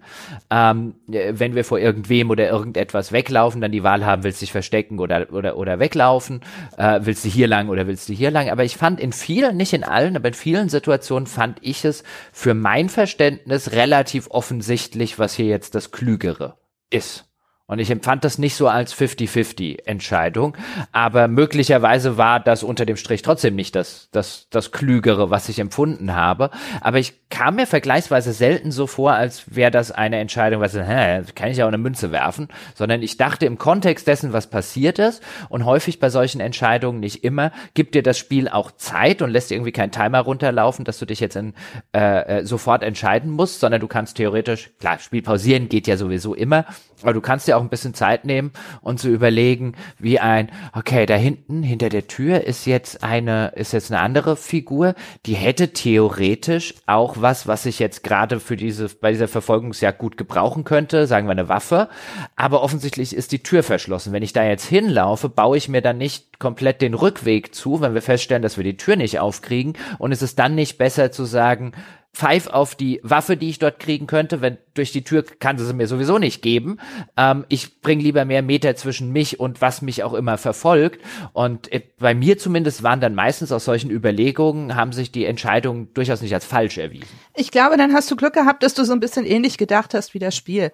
Ähm, also bei mir sind einfach viele Leute gestorben, weil ich anders gedacht habe als das Spiel in dem Moment. Ähm, fand ich jetzt aber nicht schlimm. Ähm, also ich will jetzt auch noch keine Spoiler sagen oder so, aber äh, ich wusste teilweise nicht genau, was jetzt klüger wäre. Äh, vielleicht bin ich auch zu dumm für das Spiel, aber oder ich denke einfach anders. Aber das hat man ja auch öfter bei bei Point-and-Click-Adventuren passiert mir das oft, dass ich irgendwie denke, okay, ich raff einfach nicht, was die von mir wollen. Und bei anderen Spielen raff ich sofort, was die von mir wollen. Vielleicht, weil ich irgendwie assoziativ näher an den Entwicklern von Spiel A als von Spiel B bin oder so. Ähm, keine Ahnung. Also, aber ich finde, man kann trotzdem viel Spaß damit haben. Es ist ja auch kein Spiel, was man jetzt auf Erfolg spielt. Und ähm, das stimmt. Das ist mhm. ja auch noch so. Ich meine, ich habe es jetzt zweimal gespielt, du glaube ich nur einmal. Aber wenn man das Spiel einmal komplettiert hat, kann man danach ja auch, wenn man nochmal anfängt, hat man ja Leben. Ich weiß nicht, ob du das mitbekommen hast. Ähm, ja, ja. Genau, also wenn man das Spiel Die, einmal durchgespielt hat, und nochmal anfängt und dann einen Charakter spielt, hat man die Möglichkeit, eins von drei Leben, die man hat, einzusetzen, um den Charakter zu retten. Also man kann das nochmal spielen und dann einfach nochmal probieren, was jetzt besser gegangen wäre, ohne dass man wieder mit Charaktertoden leben müsste. Ja, ähm, äh, ganz kurz an der Stelle, dieses äh, äh, finde ich ganz witzig, weil ich das schon lange nicht mehr bei einem Spiel gesehen habe. Dieses Feature mit den drei Extra-Leben schaltet man entweder durch einen Spieldurchgang frei oder indem man sich die Deluxe-Fassung des Spiels kauft. Dann ja. ist das schon im ersten Durchgang dabei, wenn man das will. Mhm. Das sollte man Ganz lassen. interessant, ja, ganz interessant, sowas, äh, sowas dann auch auf die, auf die 10 Euro teurere De Deluxe-Version irgendwie dazu zu packen. Ja, weil es das Spiel ja handfest verändert. Mhm. Also wenn ich jetzt die Deluxe-Version habe oder nicht die Deluxe-Version, werde ich ein handfest anderes Spielerlebnis haben mit drei Leben versus ein Leben. Also sowas auszulagern auf, äh, auf eine höherpreisige Edition finde ich allein erstmal schon, schon relativ interessant und so die Vorstellung, dass jemand, der das jetzt, also wie gesagt, ich glaube, wer das hier mit drei Leben spielt, äh, der wird ein anderes Spielerlebnis zumal, haben als das, was wir schildern. Zumal man ja wirklich an jeder Stelle pausieren kann. Also wenn ich mir bei einer Entscheidung nicht sicher bin, kann ich ja immer noch auf Pause schalten und googeln. Und das spart mir 10 Euro. Wenn man eh kein Interesse daran hat, das Spiel quasi beim ersten Durchgang in der Konsequenz zu spielen, dass man mit Charaktertonen halt leben muss, dann finde ich, kann man auch gleich in die Vollen gehen und sagen, ich mache Pause und google. Ja, wobei das jetzt wirklich ein Spiel ist. Ich bin ja normalerweise derjenige, der es äh, besonders effizient und richtig spielen will. Aber das hier, wenn ich, wenn ich das hier jetzt nach einem Guide oder so gespielt hätte, ich glaube sogar mit drei Leben hätte es mir weniger gut gefallen. Also gerade die Sachen ein, ich bin die ganze Zeit vorsichtig, ich will meine Figuren nicht aktiv umbringen, auch wenn mir das Spiel ab und zu mal wirklich äh, glorreiche Optionen dafür zur Verfügung stellen würde. Ähm, aber will ich trotzdem gut und richtig spielen. Aber ich finde halt, äh, wenn du die Konsequenz rausnimmst, so ein, oh fuck, jetzt ist der mhm. tot das, vor allen Dingen, weil das ja in der Regel aus Situationen äh, resultiert, aus denen man, wenn man richtig und gut spielen will, gedacht hat, man nimmt jetzt diejenige, die die höchste Wahrscheinlichkeit besitzt von allen Optionen, dann, dass eben niemand dabei drauf geht. Und wenn sich dann herausstellt, dass das das Falscheste ist, was man hat machen können und sich sogar noch, wie in den meisten meiner Fällen herausstellt als ein, naja gut, das hätte ich halt wirklich schon an. Da war mhm. ich mal wieder vielleicht ein bisschen zu optimistisch an die Sache rangegangen. War schon ein bisschen blöd, da nicht zu schießen, wenn ich jetzt so ehrlich zu mir bin. Ja, aber äh, weil du ja auch von Spielen teilweise so sozialisiert bist, weißt du, von, von vielen anderen Spielen ist man ja als Spieler im Laufe der Jahre so sozialisiert, wenn ich das Richtige mache, dann wird mich das Spiel schon dafür belohnen. Und das ja. hier ist ein Spiel, da kannst du das richtig, moralisch völlig Richtige tun, dann bist du halt tot. Ja, also man muss auch so ein bisschen äh, in der Stimmung beziehungsweise der Typ für sowas sein. Ähm, also bei mir sind relativ viele Charaktere am Ende gestorben. Und äh, das hat dazu geführt, dass ich äh, einen ganzen Teil vom Ende nicht mitbekommen habe beim ersten Durchgang. Also ich konnte mir zwar schon als Jana jetzt zusammenreimen, was so der Hintergrund ist und was da passiert ist, auch aufgrund der Hinweise, die ich gefunden hatte. Aber ich habe halt eine gesamte Passage und eine Auflösung vom Ende nicht mitbekommen. Und äh, damit muss man halt schon einfach leben. Ähm, also wenn das jetzt nicht für den Podcast hier gewesen hätte, weiß ich auch nicht, ob ich noch einen Durchgang gemacht hätte. Ähm, ich war jetzt nicht unzufrieden damit, aber ich finde, wenn man das Spiel spielt, muss man sich halt auch darüber im Klaren sein. Es kann sein, dass man relativ viel nicht mitbekommt, wenn man das so spielt, wie das Spiel das vorsieht. Das, ja, aber das, ja. das, das stört mich mhm. offen gestanden nicht. Es gibt ein Kapitel gegen Ende des Spiels, so viel kann man verraten, das ist jetzt kein wahnsinniger Spoiler, namens äh, äh, Die Matriarchin. Mhm. Und äh, dort wird eine, eine weibliche Person eingeführt äh, relativ neu.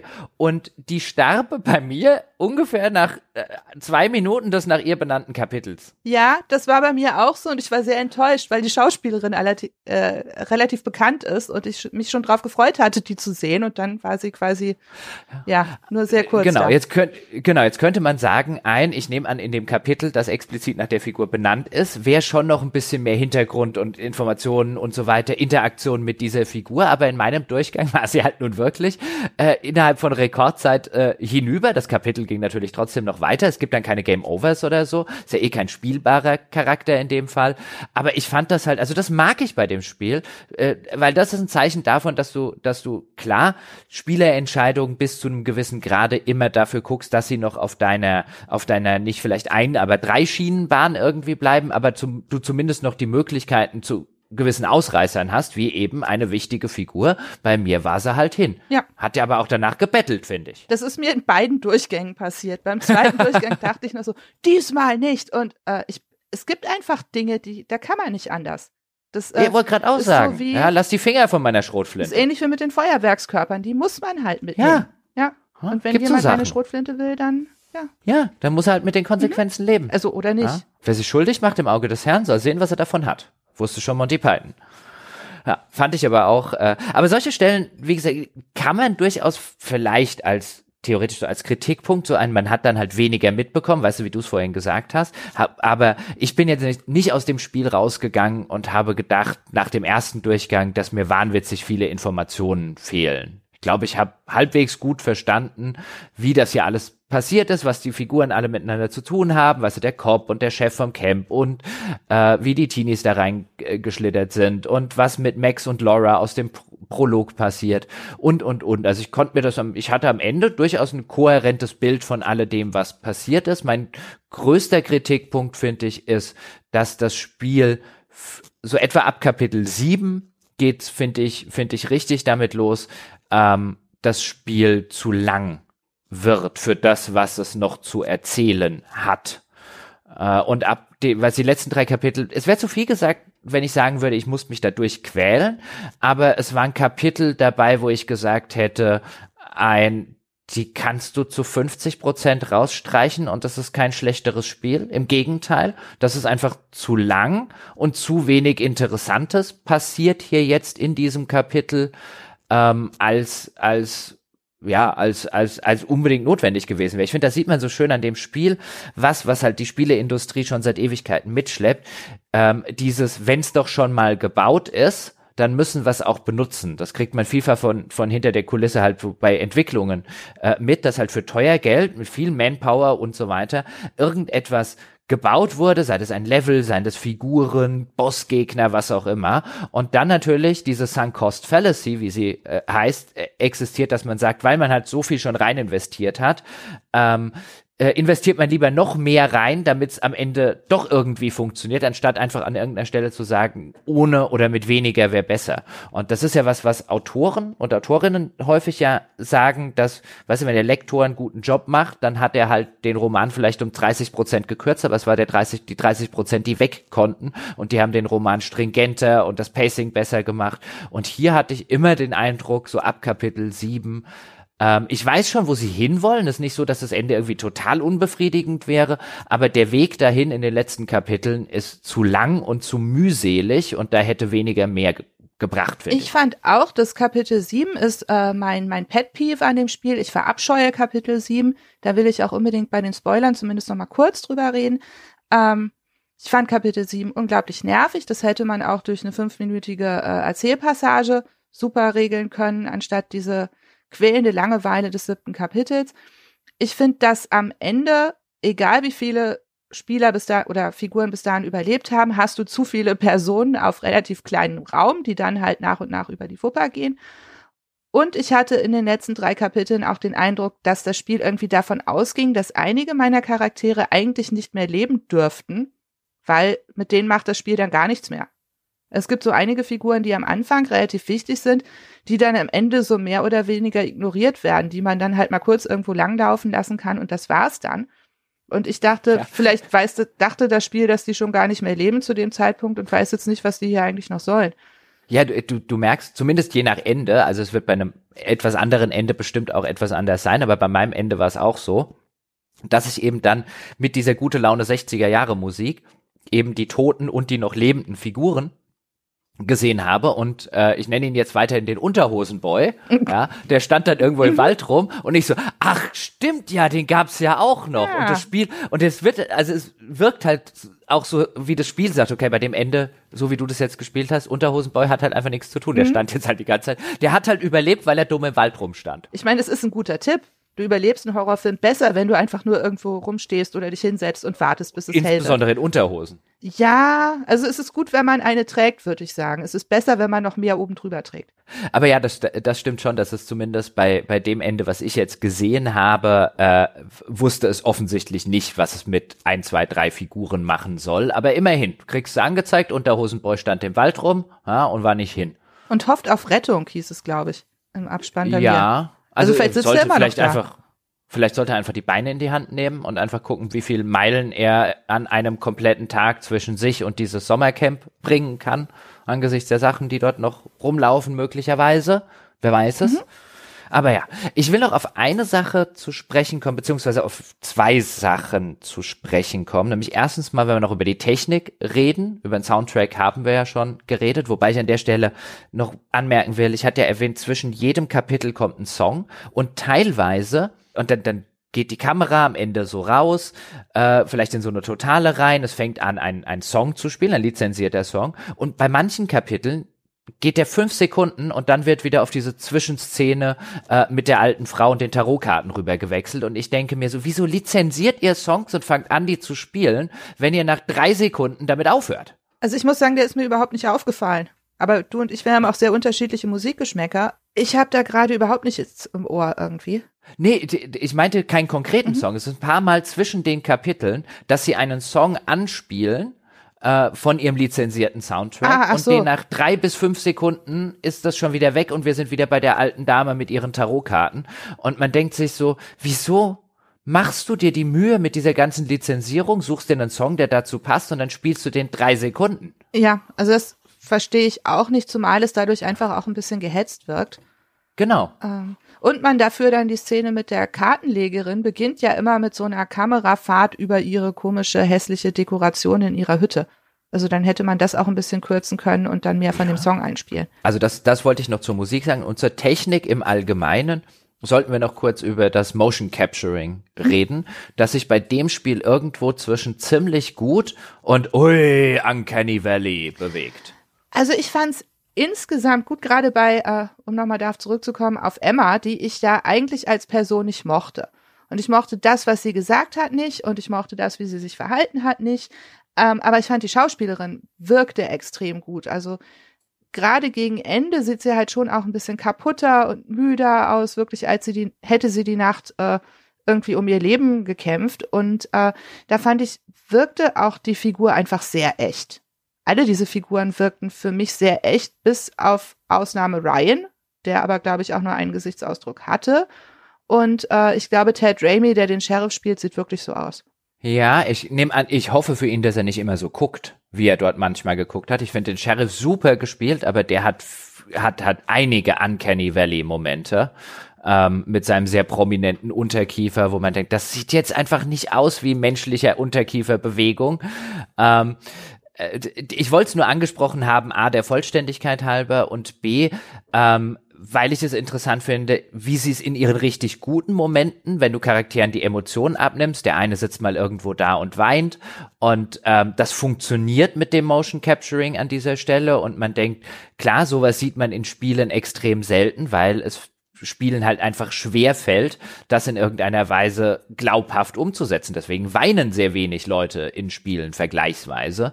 Ähm, und hier hast du jetzt mal so eine Szene und ich finde, unterm Strich hat sie, hat sie ordentlich funktioniert. Gibt andere Stellen, also die Emma, die du schon angesprochen hast, ja, gegen Ende ist die richtig gut. Am Anfang, finde ich, sah die die ganze Zeit so aus, als hätte sie einen toten Fisch im Gesicht. Ja gut, aber so sehen die jungen Leute auf Instagram halt aus. Echt jetzt? Ja. Ja, schon. Na, das, also das wirkte halt echt unnatürlich, fand ich. Ähm, Dann hat sie genau ihr Ziel erreicht, glaube ich.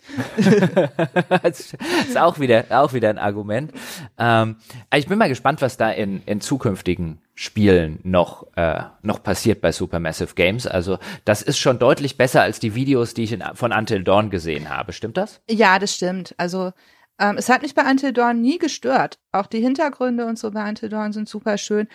Aber die Figuren bei ähm, äh, The Quarry sehen schon besser aus, sehen realistischer aus, die, man nimmt ihnen die Emotionen mehr ab und so weiter. Also es ist schon besser. Aber es ist kein gigantischer Schritt, würde ich sagen. Dann, was ich noch ansprechen wollte, weil du vorher den Koop erwähnt hast, es gibt zum Release keinen Online-Koop äh, in dem Spiel, auch wenn das teilweise in manchen Stellen noch so behauptet wird, denn sie haben den Online-Koop einstweilen entfernt oder man könnte sagen gar in Sicherheit gebracht, denn ein Teil des Teams, der das äh, explizit am äh, Koop-Modus arbeitete, am Online-Koop-Modus, war in der Ukraine.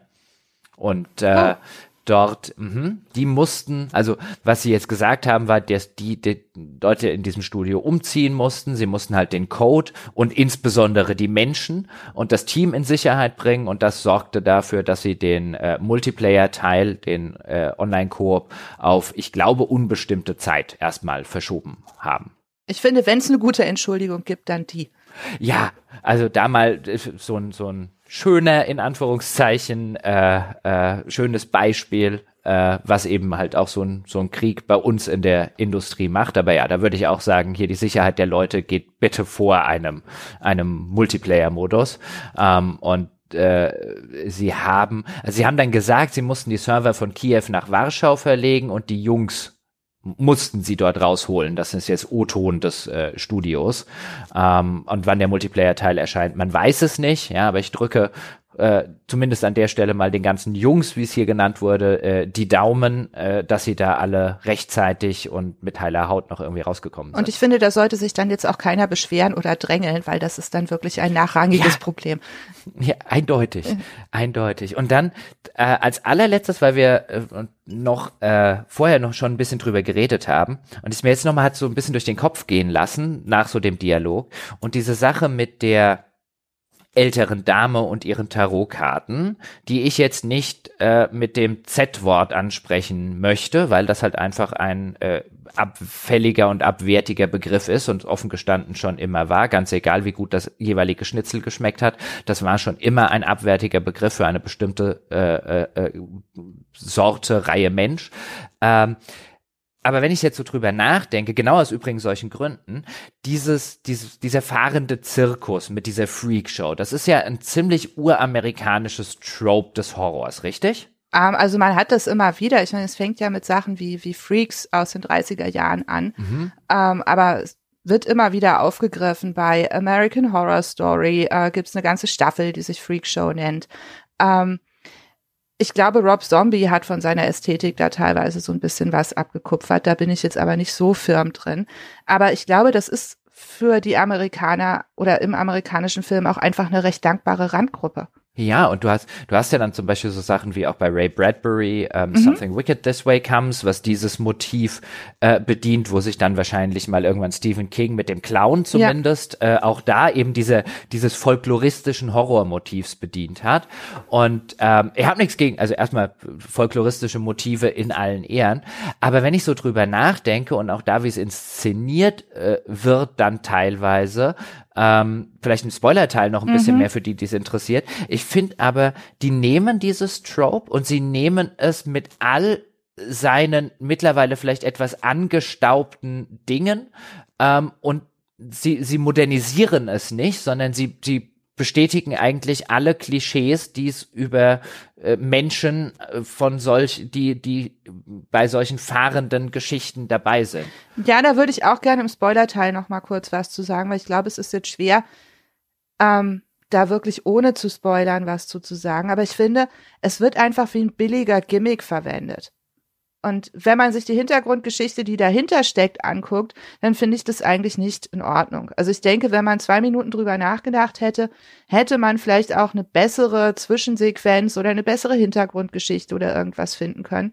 Ich finde, das wirkte alles ein bisschen billig und verschenkt. Ja, und vor allen Dingen, es, es bedient halt alle Klischees, mhm. die mit, mit diesen Menschen assoziiert werden, folkloristischer Natur. Und ähm, zumindest da hätte ich mir einfach gewünscht, dass man auch an diesen Stellen mal ein paar der Klischees äh, brechen könnte oder zumindest es nicht auf die ähm, auf die altmodischste und vielleicht aus heutiger Perspektive auch einfach teilweise moralisch veraltete Ebene zieht. Aber ich wollte es noch mal kurz vor dem Spoilerteil äh, angesprochen haben, dass vielleicht der eine oder andere denkt, oh, da da, da gucke ich mir noch ein Video an oder oder höre ich euren Spoilerteil. Also je länger ich drüber nachdenke, desto desto bedauernswerter finde ich eigentlich, dass sie halt aus dem, äh, wie sie es jetzt nennen, der, der, der Gypsy-Scene alle Gypsy-Vorurteile eigentlich. Ja, also bedienen. ich finde es jetzt nicht unglaublich anstößig oder provozierend oder entsetzlich, aber ich finde es, wie ich schon sagte, einfach billig. Also ich finde es schade, dass auch so ein interessantes Motiv und so eine interessante Kultur eigentlich auch einfach auf so eine billige Art und Weise eingebaut wird, ohne auch nur einen Funken mehr an Gedanken darauf zu verschwenden, als man müsste.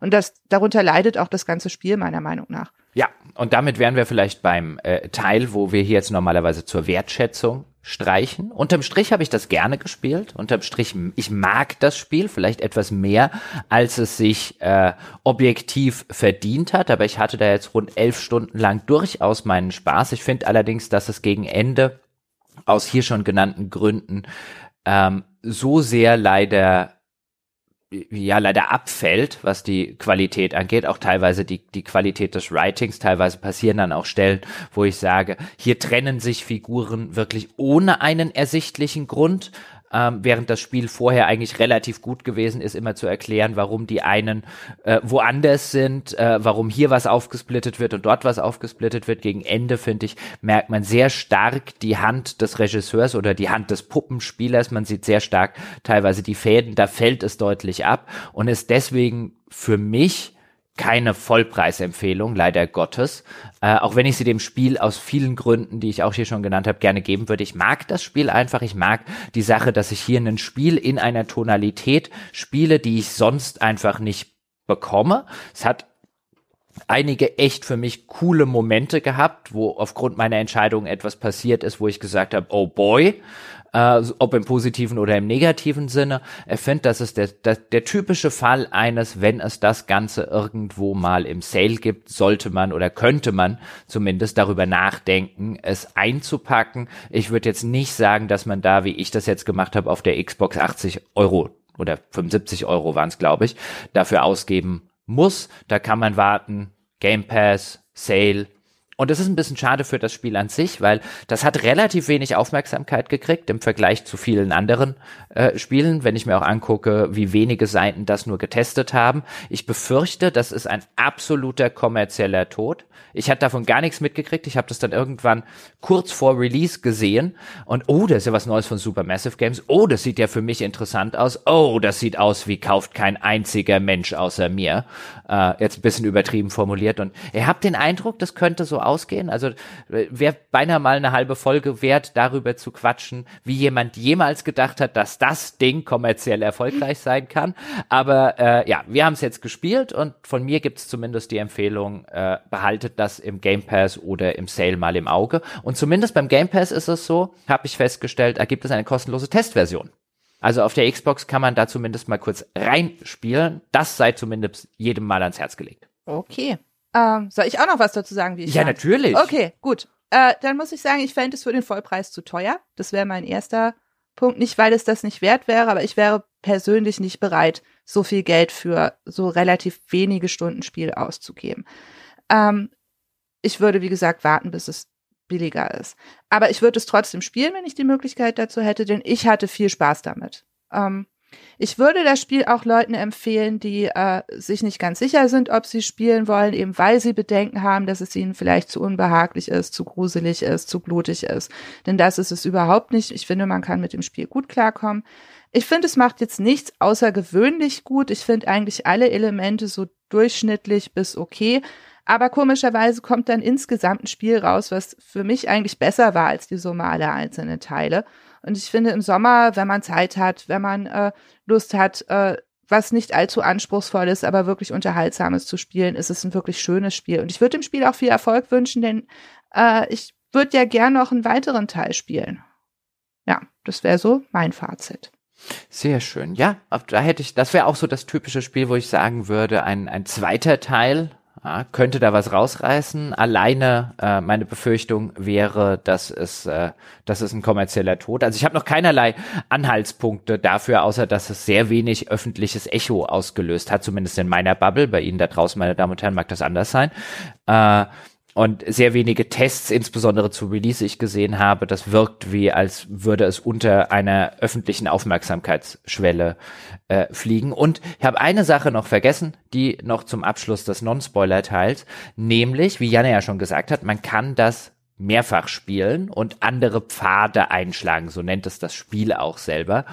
Äh, und Prinzipiell mag ich ja sowas. Das große Problem von diesem Ding ist, man kann keine einzige Cutscene überspringen beim nochmaligen Spielen, auch beim erstmaligen Spielen nicht. Und das ist für mich ein absolutes No-Go für äh, nochmal spielen, weil ich will nicht, das Spiel hat halt extrem viele Dialoge und Cutscenes und in welchen von denen ich weiß, was passiert, weil ich sie gerade eben erst in einem anderen Durchgang gespielt habe, nochmal fünf Minuten mich voll labern zu lassen mit Zeug, was mich nicht interessiert, weil ich es eben schon kenne, ist gerade für so ein Spiel Spiel, das die Funktion anbietet, es nochmal zu spielen, das eigentlich förmlich darum bettelt, spiel mich mehrmals und dann hast du was wie keine Cutscene abbrechen, ist halt eigentlich ein No-Go. Ja, dann bleibt halt nicht mehr so viel übrig vom Spiel. Ähm, ich hätte noch eine, eine kurze Empfehlung, wie man das Spiel besonders gut spielen könnte, denn ich wünsche ihm ja wirtschaftlichen Erfolg. Also ich würde jetzt hm. sagen, wenn jetzt Zuhörer zum Beispiel in einer WG wohnen und Studenten sind und viel Zeit haben, dann würde ich sagen, das wäre ein super Spiel, wo man sich vielleicht als WG mal das Geld zusammenschmeißt und das dann zwei oder drei Abende auf der Couch zusammenspielt, immer mal den Controller tauscht oder was auch immer. Die Dialogszenen sind hm. lang genug, dass man dazwischen Bier trinken kann, ohne dass man irgendwie das Spiel groß unterbrechen muss oder dass man deswegen gleich stirbt, weil man keine Hand frei hatte. Ich würde sagen, das ist ein ideales Spiel für Leute mit Zeit und äh, Freunden, um einfach ein paar nette Abende zu verbringen. Und wenn alle WGs das einfach kaufen würden, wäre es vielleicht auch schon wirtschaftlich viel erfolgreicher. Das, das sicherlich. Ja, ähm, äh, aber, es hat aber äh, Couch Wie ich schon sagte, das, das ist eigentlich ja, die schönste das, Methode, um das genau, zu spielen.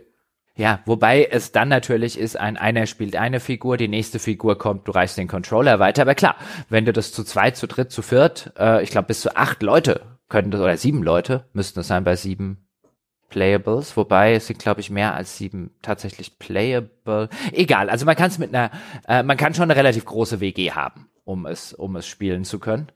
Oder man muss halt reihum wechseln oder schauen, wer mit den Quicktime-Events am besten ist, zum Beispiel, weil er oder sie am wenigsten getrunken hat oder so. Man kann da ja ein bisschen kreativ sein. Das stimmt. Wäre übrigens nicht ich. Ja, ich weiß. Verdammt. Meine Damen und Herren, das war's mit äh, dem äh, Nicht-Spoiler-Teil zu The Quarry, dem neuen Horrorspiel von Supermassive Games. Wir hören uns mit all denjenigen, die sagen, das werde ich eh nie spielen, das habe ich schon gespielt. Ich will trotzdem Spoiler hören. Hören wir uns gleich wieder nach meiner André Peschke Gedächtnis-Abmoderation, die nun kommt. Meine Damen und Herren, vielen Dank fürs Zuhören. Wir hoffen, das hat Ihnen gefallen. Vielen Dank an die Janna, dass sie sich die Zeit genommen hat. Vielen Dank an euch dort draußen, dass ihr euch die Zeit genommen habt. Und wenn ihr noch mehr wollt von dem, was ihr gerade gehört habt, noch mehr Spielebesprechungen auf kritischem, analytischem Niveau, dann seid ihr bei uns genau richtig. Dann geht ihr einfach auf gamespodcast.de slash Abo und dort habt ihr die Gelegenheit, uns virtuell fünf Euro an die Birne zu werfen und wir versprechen, wir werden mit den fünf Euro anständiges Gutes tun. Wir werden mehr Podcasts wie diesen produzieren. Wir werden Leute einstellen oder Leute bezahlen, wie unlängst den, äh, den Dom, wie schon länger den Sebastian. Wir werden das Ganze in den Ausbau dieses Podcast-Projekts unter anderem stecken. Das tun wir nämlich gerne. Wir holen uns gerne Leute, Leute dazu. Seines Gäste wie heute Jana, seines Leute wie der Dom, der jetzt äh, zwar nicht alles, aber sehr viel für uns macht. Das alles unterstützt ihr mit einem relativ kleinen Obolus, wie ich finde, von fünf Euro im Monat für die Flatrate. Ist alles zu haben. Und das Allerbeste, ihr könnt es einfach mal ausprobieren. Wenn ihr euch also noch nie einen Ruck gegeben habt, das aber jetzt insbesondere von André schon häufig in seiner Abmoderation gehört hat, dann wäre jetzt doch der richtige Zeitpunkt, einfach mal zu sagen, weißt du was, ich probiere das jetzt mal aus. Ja, ich guck mal, was die da haben. Ja, von irgendwie tausend oder mehr als tausend Podcasts erzählen die die ganze Zeit, das probiere ich jetzt mal aus, dann können sie das tun und wenn es ihnen nicht gefällt, was sie dort bekommen, dann können sie schlicht und ergreifend das Abo einfach wieder beenden, bevor es sie Geld kostet. Ja, das war's, glaube ich. Ja, ich sollte auf das Forum hinweisen. Genau, das Forum, forum.gamespodcast.de, falls Sie mit uns und anderen interessierten Hörerinnen und Hörern über diese Folge, über irgendwas anderes aus dem Gaming-Kosmos sprechen wollen, dann ist das eine sehr gute, eine sehr kritische, aber auch eine äh, sehr äh, niveauvolle Community und äh, ein sehr niveauvolles Forum, was Sie dort erwartet. Sie können uns natürlich auch gerne, jederzeit gerne, verdiente Fünf-Sterne-Wertungen geben und zwar überall, wo man die abgeben kann. Das sind ja mittlerweile ein Haufen Anlaufstellen, ja, aber die verdiente Fünf-Sterne-Bewertung, die könnte, die sollte eigentlich drin sein. So, das war's jetzt aber wirklich für diese Woche. Außer Sie wollen gespoilert werden über The Quarry. Dann bleiben Sie dran. Alle anderen jetzt so, wie früher Peter Lustig bei Löwenzahn, so abschalten. Denn here there be spoilers. Jana, du musst mal ganz kurz. Ich habe eine lange Abmoderation gemacht. Uh, ich finde, du solltest jetzt noch Daydream Believer anstimmen, um die Leute rauszuschmeißen, die wirklich nicht gespoilert werden wollen. Ja, aber dann schmeiße ich auch alle die raus, die gespoilert werden wollen. Ja, ist doch super. Wird niemand gespoilert. Okay. Ich zähle an. Eins, zwei. Nein, nein, Schade. nein, nein, nein. Ich werde nicht, ich werde nicht Daydream Believers an. Ich werde überhaupt nichts anstimmen. Ich, ich, weiß ja, ich schätze unsere Hörerinnen und Hörer. Okay, gut. Warum soll ich denen sowas Schlimmes antun? Ich weiß nicht, weil du es kannst. Ich meine, du hast mich schon singen gehört. Ja. Willst du ernsthaft noch andere Leute? Ja, ich weiß nicht, okay, man muss berücksichtigen, dass es diesmal aufgezeichnet würde und damit in die falschen Hände geraten. Und vielleicht würden die das dann über Lautsprecher irgendwo abspielen, wo Kinder dabei sind oder so. Und das kann ich nicht verantworten. Also lass es mit dem Singen vielleicht doch besser.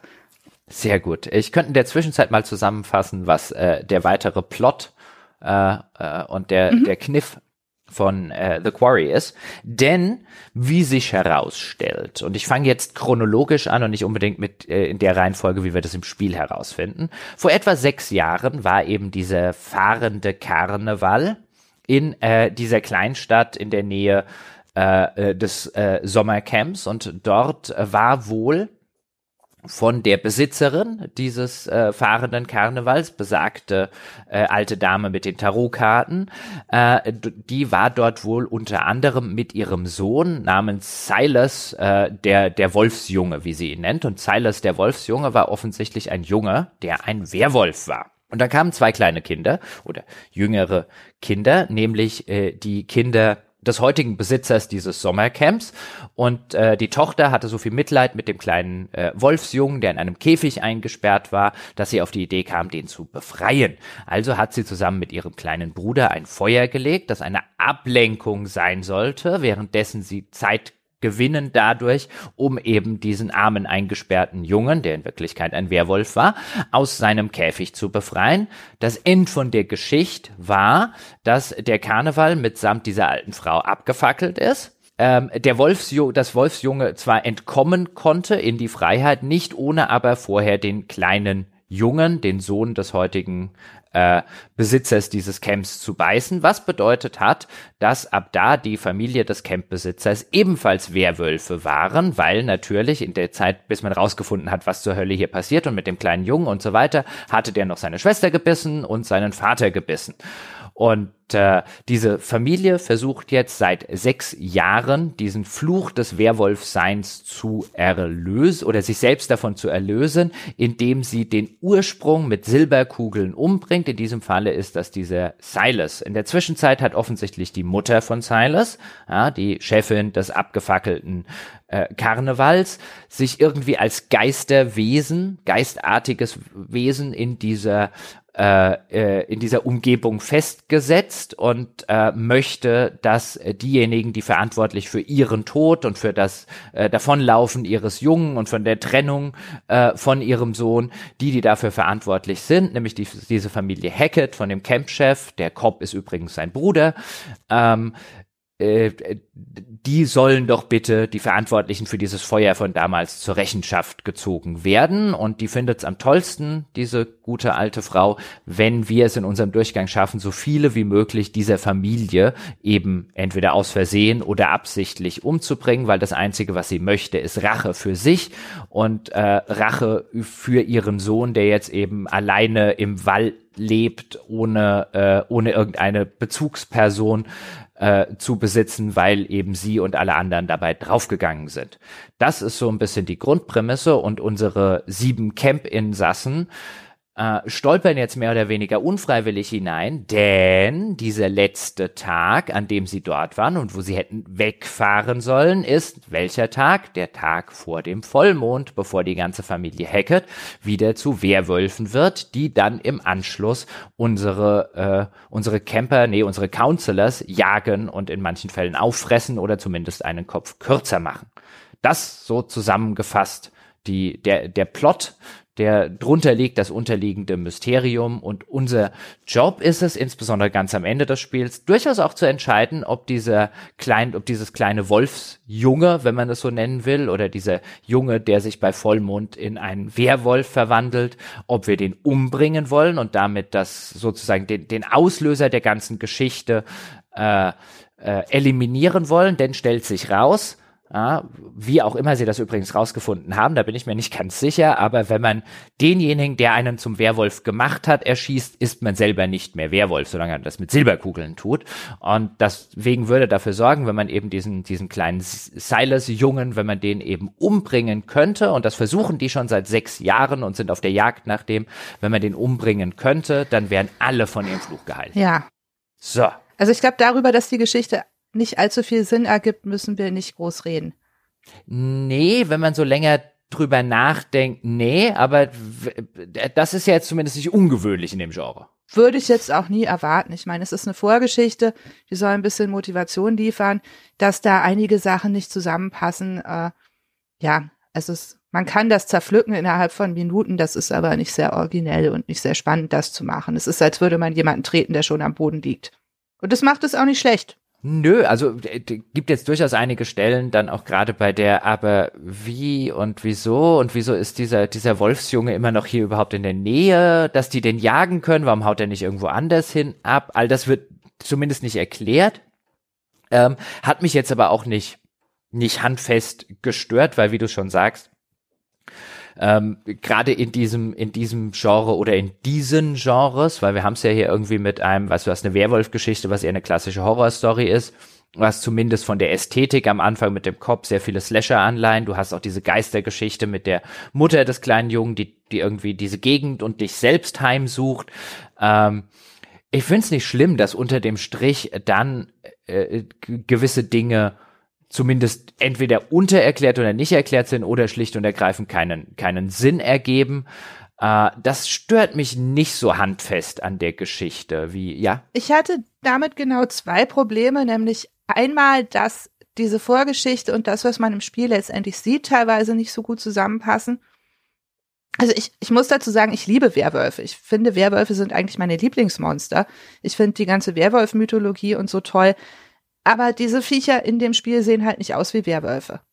Die sehen aus wie große, glänzende, felllose Menschen in schwarz mit spitzen Ohren. So ein bisschen wie Venom, fand ich. Mhm, mhm. Ähm, aber halt nicht wie ein Werwolf. Und das, obwohl im Spiel teilweise sogar davon gesprochen wird, dass man nasses Fell gerochen hätte und so. Und ich sag so, da ist es doch kein, die haben doch kein Fell. Was riechen die denn da? Hm, hm. Ähm, sehr gute, übrigens sehr gute Beobachtung. Äh, ganz wenn ich es einschieben darf, ich würde Geld drauf wetten, dass das mal Werwölfe waren mit Fell und dass man festgestellt hat, die kriegt man in der Zeit und in dem Budget, was sie haben, kriegst du das nicht richtig hin. Es gibt nämlich echt noch Hinweise, dass das mal so richtige Werwölfe haben sein so, sollen. Und äh, dann haben sie das gemacht, was ihr Budget oder ihre Technik hergab. Ja, auch von Silas wird ja als vom weißen Wolf gesprochen genau. und dass den jemand mhm. gesehen hätte. Und ich dachte, da lief doch einfach nur diese, diese glänzende schwarze Gestalt rum. Ja, und das ist schade. Das ist ein verschwendeter Moment, weil das, glaube ich, auch äh, die Atmosphäre mehr bestärkt hätte. Also dadurch hätte also es spielt ja alles im Wald, es spielt alles in der Natur. Und dann hätte ich mir eigentlich auch ein Monster gewünscht, was so ein bisschen in diese Natur-Wald-Welt reinpasst.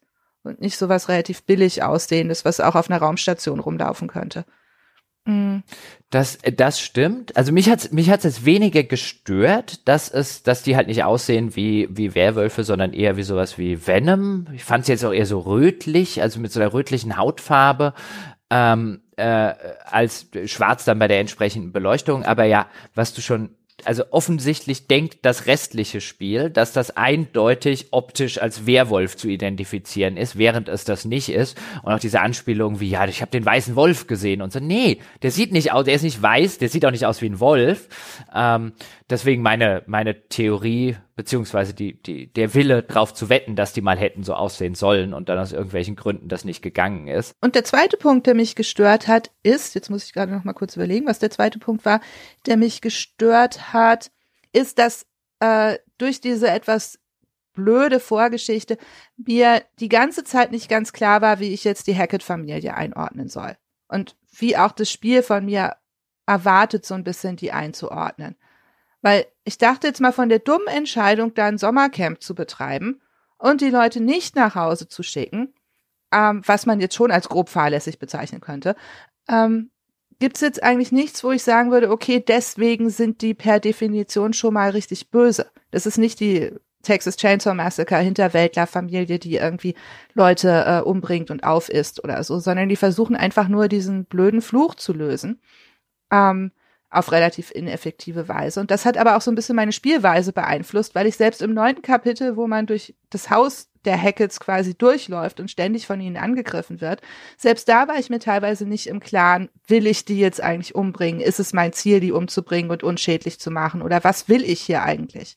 Ich weiß nicht, wie es dir ging. Ja, das war, das war eben so der, der Zeitpunkt, wo ich gedacht habe, hier, hier wirkt das Spiel gestreckt Uh, hier, hier hätte es ihnen gut getan, den ganzen Abschnitt in diesem Haus, finde ich, ähm, hätte man bis auf vielleicht die eine Begegnung mit dem, mit dem Campchef, der sich jetzt gerade über Nacht in einen Werwolf verwandelt hat, wo man dann eine Entscheidung hat, ob man den jetzt erschießen möchte, ja oder nein. Aber der Rest ist eigentlich überflüssiges Beiwerk, das eher dafür sorgt, dass man so ein bisschen gelangweilt am, zumindest in meinem Fall, am Controller saß und eben genau das, was ich vorhin meinte mit einem, das hätte man rauscutten können, wenn nicht sogar äh, rauscutten müssen, weil sie eben aus der Sache dieser Korb und diese ganze Familie, die dort rumlau äh, rumlaufen und eben versuchen diesen Fluch zu brechen, indem sie den Urwehrwolf erschießen, gewissermaßen diese Teenager lediglich als so eine Art Störfaktoren begreifen, die sie halt eben kurz ausschalten müssen, damit sie wieder Zeit haben, weil es ja nur alle zwei Monate Vollmond, äh, wieder Zeit haben. Ähm, es äh, ist jeden Monat Vollmond. Ähm, nur so spannende naturwissenschaftliche Fakten mit Jahren. Äh, äh, zwei Monate, weil zwei Monate von. Aber warum haben sie sich dann zwei Monate Zeit gelassen mit den? Äh, das habe ich mich auch gefragt, was sie eigentlich. Das Camp geht über zwei Monate. Das heißt, vier Wochen vor der Handlung hätte es auch schon mal Vollmond geben müssen in einem Sommercamp voller Kinder. Ja, ja, weil der Prolog, wo Laura und Max, der findet ja zwei Monate. Mhm. Ähm, ach so, das ist relativ eindeutig. Die werden einmal bei Vollmond gefangen, da wird äh, Max gebissen, dann hält der Sheriff sie vier Wochen im Gefängnis, in der Zelle fest. Dann vier Wochen, nachdem er sie gefangen genommen hat, setzt er Laura vor die Zelle von Max, damit sie sehen kann, wie er sich verwandelt. Stimmt. Und Aber dann, dann müsste ja das da Ding mitten im Sommercamp mit irgendwie 100 kleinen Kindern genau. passiert sein. Was ich, jede Versicherung, das Schulamt und ich würden das als grob fahrlässig einordnen. Okay, ja. Weil dieses Sommercamp ist in den zwei Monaten dazwischen und wenn alle vier Wochen. Mhm. Vielleicht werden sie auch einfach nur bei jedem zweiten Vollmond zu Werwölfen. Wer bist denn du, Werwölfen zu sagen, ja, wann die, check your privileges. Ja, also ich meine, ich will da niemandem was vorschreiben. In mir kann jeder Werwolf sein, wie er möchte, aber das wollen die ja auch nicht. Die wollen ja überhaupt keine Werwölfe sein. Das ist auch wieder, auch wieder korrekt und ähm, vielleicht, oder mal ganz kurz das zu vertiefen, was ich vor dem Spoilerteil schon gemeint habe mit dem fahrenden Karneval. Also was, womit du es ja jetzt eigentlich zu tun hast unter dem Strich ist, es gab ähm, eben diese, diese, diesen fahrenden Karneval, wo eine der Hauptattraktionen Silas the Wolf Boy, also der Wolfsjunge ist, der offensichtlich ein Werwolf ist, von dem man jetzt sagen würde, wenn er sich nicht in einen weißen Wolf, wie er auch genannt wird, verwandeln könnte, wie hat er es jemals geschafft, Star dieses Karnevals zu sein? Weil ansonsten, da sitzt ja eigentlich die ganze Zeit dann nur ein kleiner Junge irgendwie drin. Der ist ja nur interessant, sobald er sich in einen Wolf verwandelt mhm. hat, weil deswegen ist er der Wolfsjunge. Ähm, da sind wir Stimmt. wieder bei, dass die Werwölfe nicht aussehen, wie sie, wie sie wahrscheinlich hätten aussehen sollen. Ähm, und der wird da in einem Käfig gehalten und dann gibt's eben die Frau, das sind die beiden einzigen dieses äh, äh, fahrenden Karnevals, die wir kennenlernen. Wir wissen also nicht, ich würde mal tippen, dass es da noch mehr Leute gegeben hat, die in dem Feuer gestorben sind, aber die werden nicht erwähnt. Und die Frau stirbt dann, in einer Flashback-Szene kann man das nachspielen und sie stirbt entweder, indem sie aufgespießt wird von einem herumfliegenden Pfahl oder indem sie in einem, in einem Gasflaschen-Feuerinferno in die Luft gejagt wird. Und die ist dann gewissermaßen so der Rachegeist äh, der Rache nehmen will an den Leuten, die sie umgebracht hat oder die ihren armen Jungen, ich weiß nicht, was die Böses dem armen Jungen gemacht haben. Also ich meine, es war ja besser, dass der arme Junge irgendwie aus seinem Käfig raus sie, war, bevor er da drin verhungert. Sie jagen ihn mit Silber, das sagt sie, glaube ich, mehrfach. Und genau, das ja, das, das findet, genau, das findet sie natürlich blöd, ja, dass die ihren Jungen umbringen wollen. Aber dieses ganze Bild, weißt du, auch da wieder diese äh, von so einer Bevölkerungsgruppe, klar folkloristisch geprägt in den Vereinigten Staaten, verstehe, woher das kommt. Aber äh, das ist halt ein eigentlich ist diese alte Frau echt böse. Es ergibt ja, halt auch überhaupt keinen Sinn. Ich gehe jetzt mal davon aus, dass sie ihren Sohn wahrscheinlich nicht die ganze Zeit in diesem Wagen gehalten hat, sondern vielleicht nur, wenn Zuschauer da waren. Ähm, ich verstehe nicht, warum die Kinder unbedingt ein Feuer legen mussten, um das Kind zu befreien, wenn ihr Onkel oder Vater der Sheriff ist. Also der hätte ja auch einfach hinkommen können und sagen, hört mal Leute, ist nicht okay, Leute in äh, Käfigen zu halten, Schluss damit. Ähm, also es ergibt halt von vorne bis hinten keinen Sinn und es wirkt draufgeklatscht, finde ich. Ähm. Ja, ja, und es wirkt halt dieses, weißt du, dieses, es gibt den uralten Z-Wort, äh, Z-Wort-Fluch. Weißt du, dieses, das ist ja so dieses, ja, die, dass die, dass diese, dass diese Menschengruppe ja so, so äh, äh, esoterisch, europäisch, Voodoo-mäßig, weiß halt so mhm. ein bisschen, dass die, dass die so drauf werden. Das ist, halt, ist halt einfach nur jedes Klischee da bedienen. Und ich hätte es halt wesentlich interessanter gefunden. Ich will es um Gottes Willen niemandem von, von dem Autorenteam irgendwie nachsagen, dass er, dass er in irgendeiner Form absichtlich irgendwelche Stereotype bedient. Ich hätte es halt nur wesentlich spannender gefunden, wenn unterm Strich das nicht wieder, was sozusagen der nächste Gypsy-Fluch gewesen ist, weil erstens alt, abgedroschen, langweilig und zweitens, ich glaube, in der Kultur dieser Menschen steckt noch wesentlich mehr als das. Ja, plus dann auch noch diese Vermischung mit Tarotkarten, die ja jetzt auch nicht, soweit ich weiß, aus dieser Kultur herauskommen, sondern einfach äh, da überhaupt nicht dazu passen. Ich kenne mich damit jetzt nicht wirklich aus, aber es wird ja einfach alles zusammengeklatscht, was irgendwie so ein bisschen mystisch und fremdartig wirkt. Und es ist natürlich auch wieder dieser Topos, dass das Böse von außen kommt. So, die unschuldigen Kinder aus dem Ort Ja, wollten ja. eigentlich Mhm. nur das Beste und wegen den bösen fahrenden Leuten wurden sie dann alle verflucht. Und äh, das ist Mhm. relativ unbehaglich. Und es gibt es auch nicht her. Also ich meine, es gibt genug Werwolf-Geschichten, wo äh, das sich in einen Werwolf verwandeln das Resultat von einem Teufelspakt zum Beispiel ist. Hätte man ja auch Mhm. machen können. Hätte auch gut gepasst. Ähm, aber dann hätte man halt die ganze Rahmenhandlung mit dem, und dann haben wir noch die Wahrsagerin mit den Tarotkarten äh, nicht haben können. Reden wir noch über, über Kapitel 7. Mhm. Da, das brennt dir ja noch unter den, äh, unter den Nägeln, denn Kapitel 7, meine Damen und Herren, ist es folgendermaßen. Wir treffen am Anfang von Kapitel 7, treffen wir Laura wieder. Wir erinnern uns, das war die mit Max zusammen, die im Prolog uns verlustigt gegangen ist, zwei Monate bevor das Camp anfing. Das letzte, was, wir- was wir von ihr wussten, ist, dass sie von dem Cop eben so eine, so eine äh, Narkosespritze in den Nacken bekommen hat. Und jetzt taucht sie plötzlich wieder auf mit einer Augenklappe.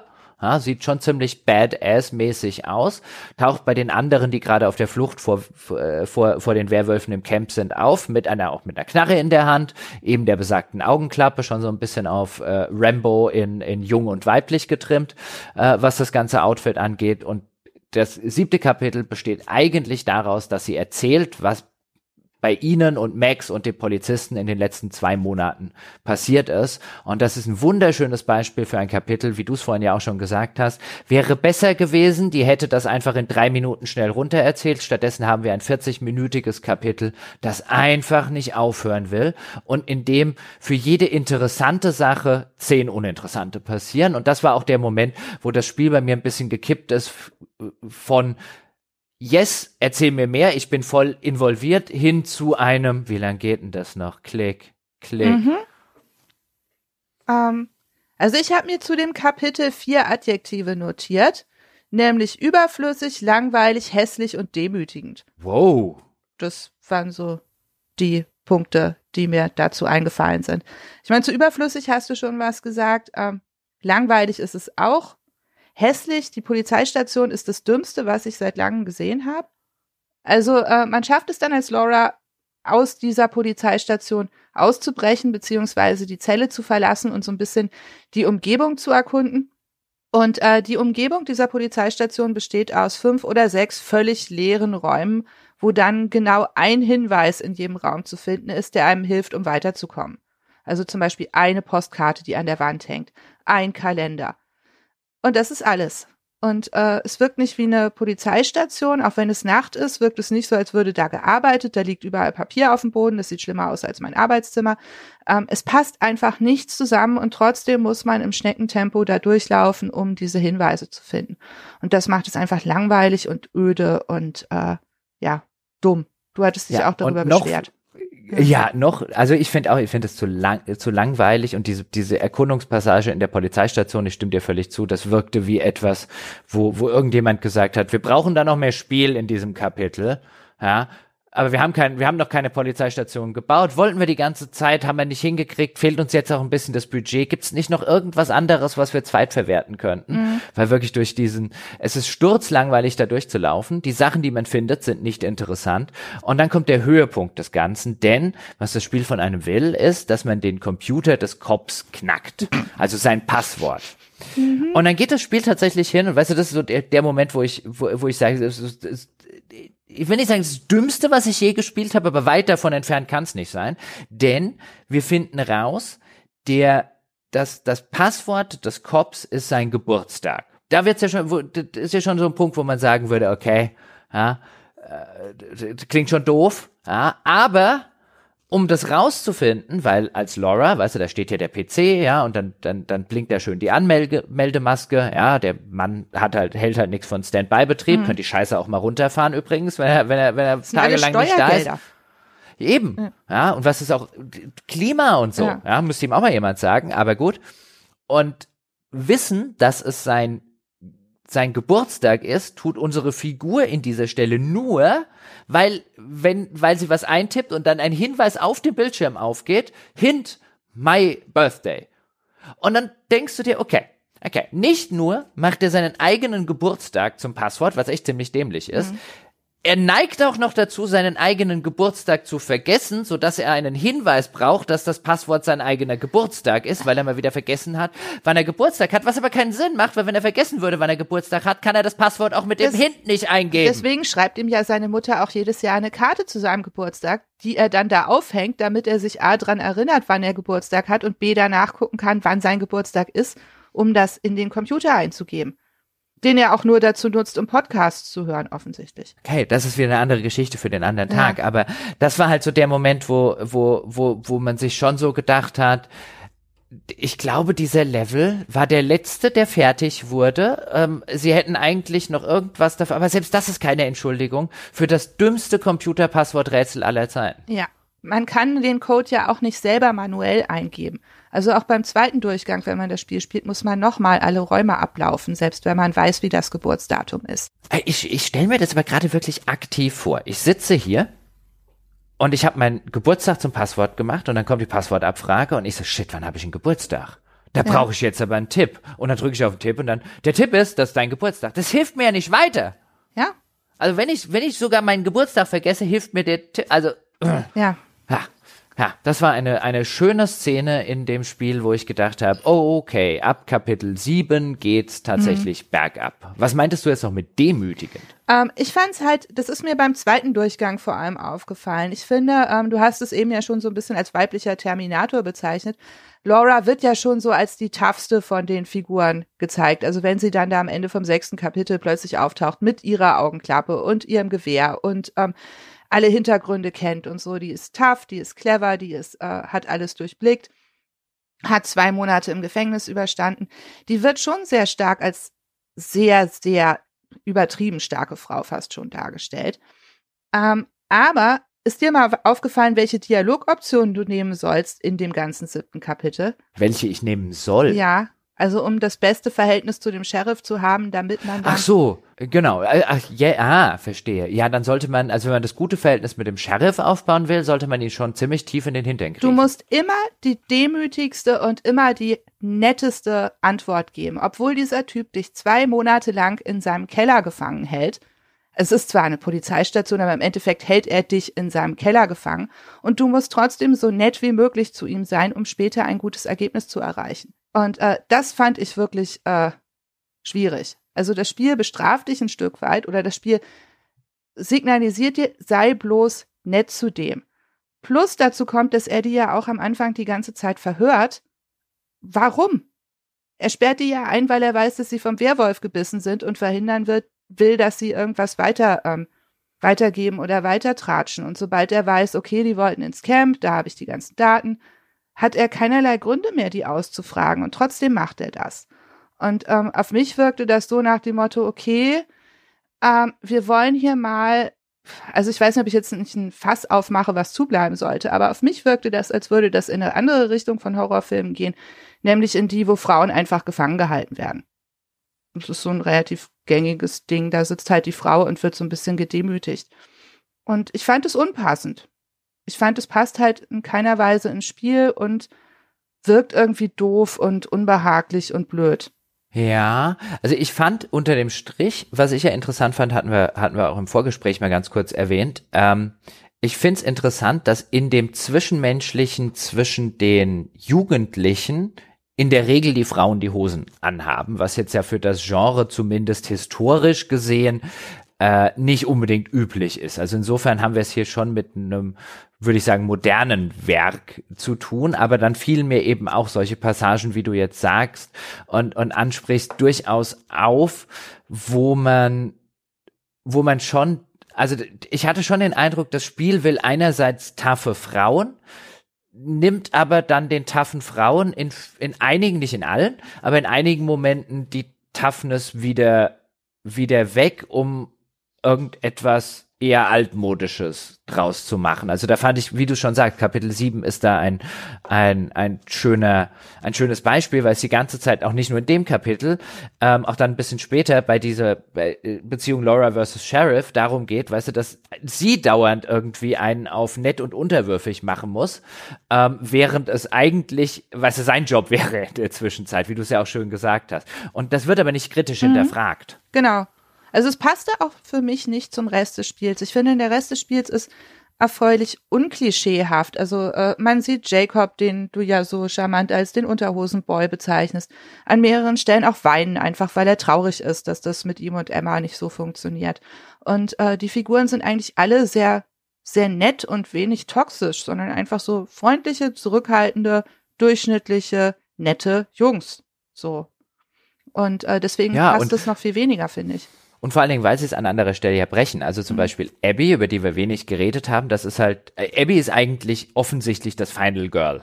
Ja. Dieses, also nach den alten Final Girls Mustern, die du ja vorhin schön aufgedröselt hast. Sie hatte noch nie Sex, sie ist zurückhaltend, sie ist schüchtern und so weiter. Also das, das klassische Final Girl im klassischen Slasher-Trope, wenn man so will. Und bei mir war sie, und glaub bei dir auch, der erste Charakter, der draufgegangen ist. Ja. Ja, und zwar schön, so mit Kopf ab, Kopf rollt irgendwo hin, wir sehen den abgetrennten Kopf. Es gibt wirklich gar keine Zweifel daran, dass Abby aber auch wirklich hier mit den Engelsnacken ist.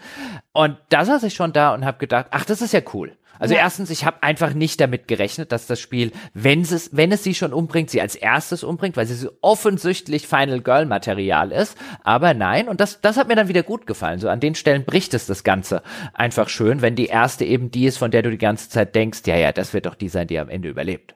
Ja, also das fand ich auch schön und vor allem auch der äh, Junge, der sie umbringt, ähm, ist ja Nick, der jetzt auch so eigentlich so ein netter Junge ist. Der ist nicht so der der toxische maskuline äh, Arsch, der da irgendwie die Frauen unterdrücken will, sondern erst als er sich in den Werwolf verwandelt, wird er ja wirklich gefährlich und äh, bedroht die Leute. Und das fand ich auch sehr schön. Es war ja auch eine der letzten Figuren, von denen man erwartet, dass sie so werden. Das hat mir auch gut gefallen. Oder umgekehrt, wie du es gerade schon erwähnt hast, also Jacob, der und der eingeführt wird als der klassische Jock, ähm, wie man im, Engl im Amerikanischen sagen würde, also weißt du, der klassische äh, muskulöse Football-Profi hat vielleicht jetzt mit Schule und mit Lernen nicht viel am Hut, ja, ist aber der der äh, taffe Kerl, der auch in der Schlägerei äh, äh, seinen Mann stehen kann, ja, und der der das Mädchen so an seiner Seite hat, also die, dieses typische amerikanische äh, Football-Jock-Klischee. Und so wirkt er am Anfang und der ist dann derjenige, der irgendwann, weil weil weil er fürchtet, dass seine Beziehung in die Brüche geht, halt einfach weinend am See sitzt. Ja. Und auch da wird mit so einem Trope ein bisschen gebrochen. Also an vielen Stellen tun sie das, was ich halt cool finde. Und ich finde es halt schade, dass sie das äh, äh, Kapitel 7 finde ich problematisch, aber ich finde, glaube ich, echt unterm Strich noch problematischer eben diese, diese extrem klischeehafte und äh, ich glaube nicht, dass das Absicht, also wie gesagt, das will, will ich an solchen Stellen eh nie, äh, nie äh, äh, vermuten, ähm, aber das wie die wie die äh, alte fahrende Karnevalsfrau und das Ganze dargestellt wird, ich hätte hätte mich gefreut, wenn sie an der Stelle auch mal ein Klischee brechen würden. Ja, es ist einfach ein Zurückfallen auf ein einfaches Schema, auf ein einfaches, vertrautes Muster, ohne dass man das groß hinterfragen müsste. Und es zeigt halt, dass es anstrengend ist, zumindest im Moment irgendwie ein bisschen über das Konventionelle hinauszudenken. Ähm, also ich bin, ich würde jetzt auch nicht sagen, das Spiel ist sexistisch oder äh, diskriminierend gegenüber äh, fahrenden Menschen oder so, auf keinen Fall. Aber es ist halt die einfachste und konventionellste und unbehaglichste Lösung, die da teilweise gewählt wird. Was, was ist, äh, würde mich mal interessieren, vielleicht gibt es da draußen ja jemand, der mir das sagen kann, was wäre denn der korrekte Ausdruck, wenn ich den benutzen wollen würde, weil auch sowas wie Sinti und Roma. Ja, das würde ich ja eine Ethnie bezeichnen. Und wir Äh, wissen ja genau. nicht, ob diese Leute. Genau. Ähm, Genau, das äh, weiß ich nicht und meines Wissens nach zumindest ähm, ist das bei in den Ameri in, in den USA auch ein bisschen anders als in äh, jetzt in Europa. Also mich würde einfach nur mal interessieren, was ist denn da der korrekte Ausdruck? Wie gesagt, das Spiel benutzt äh, den, der, das englische äh, äh, Gypsy-Wort. Äh, so hieß ja mal mein Hund. Ganz früh. Ich habe den ja nicht so benannt und so. Ähm, äh, mein ein früherer Hund, der hieß schon so, als ich ihn bekommen habe. Also mittlerweile würde ich das auch, würde ich das dann auch ändern, auch wenn er da schon an seinen Namen gewöhnt war. Ähm, vielleicht weiß ja jemand, wie man das irgendwie benennt.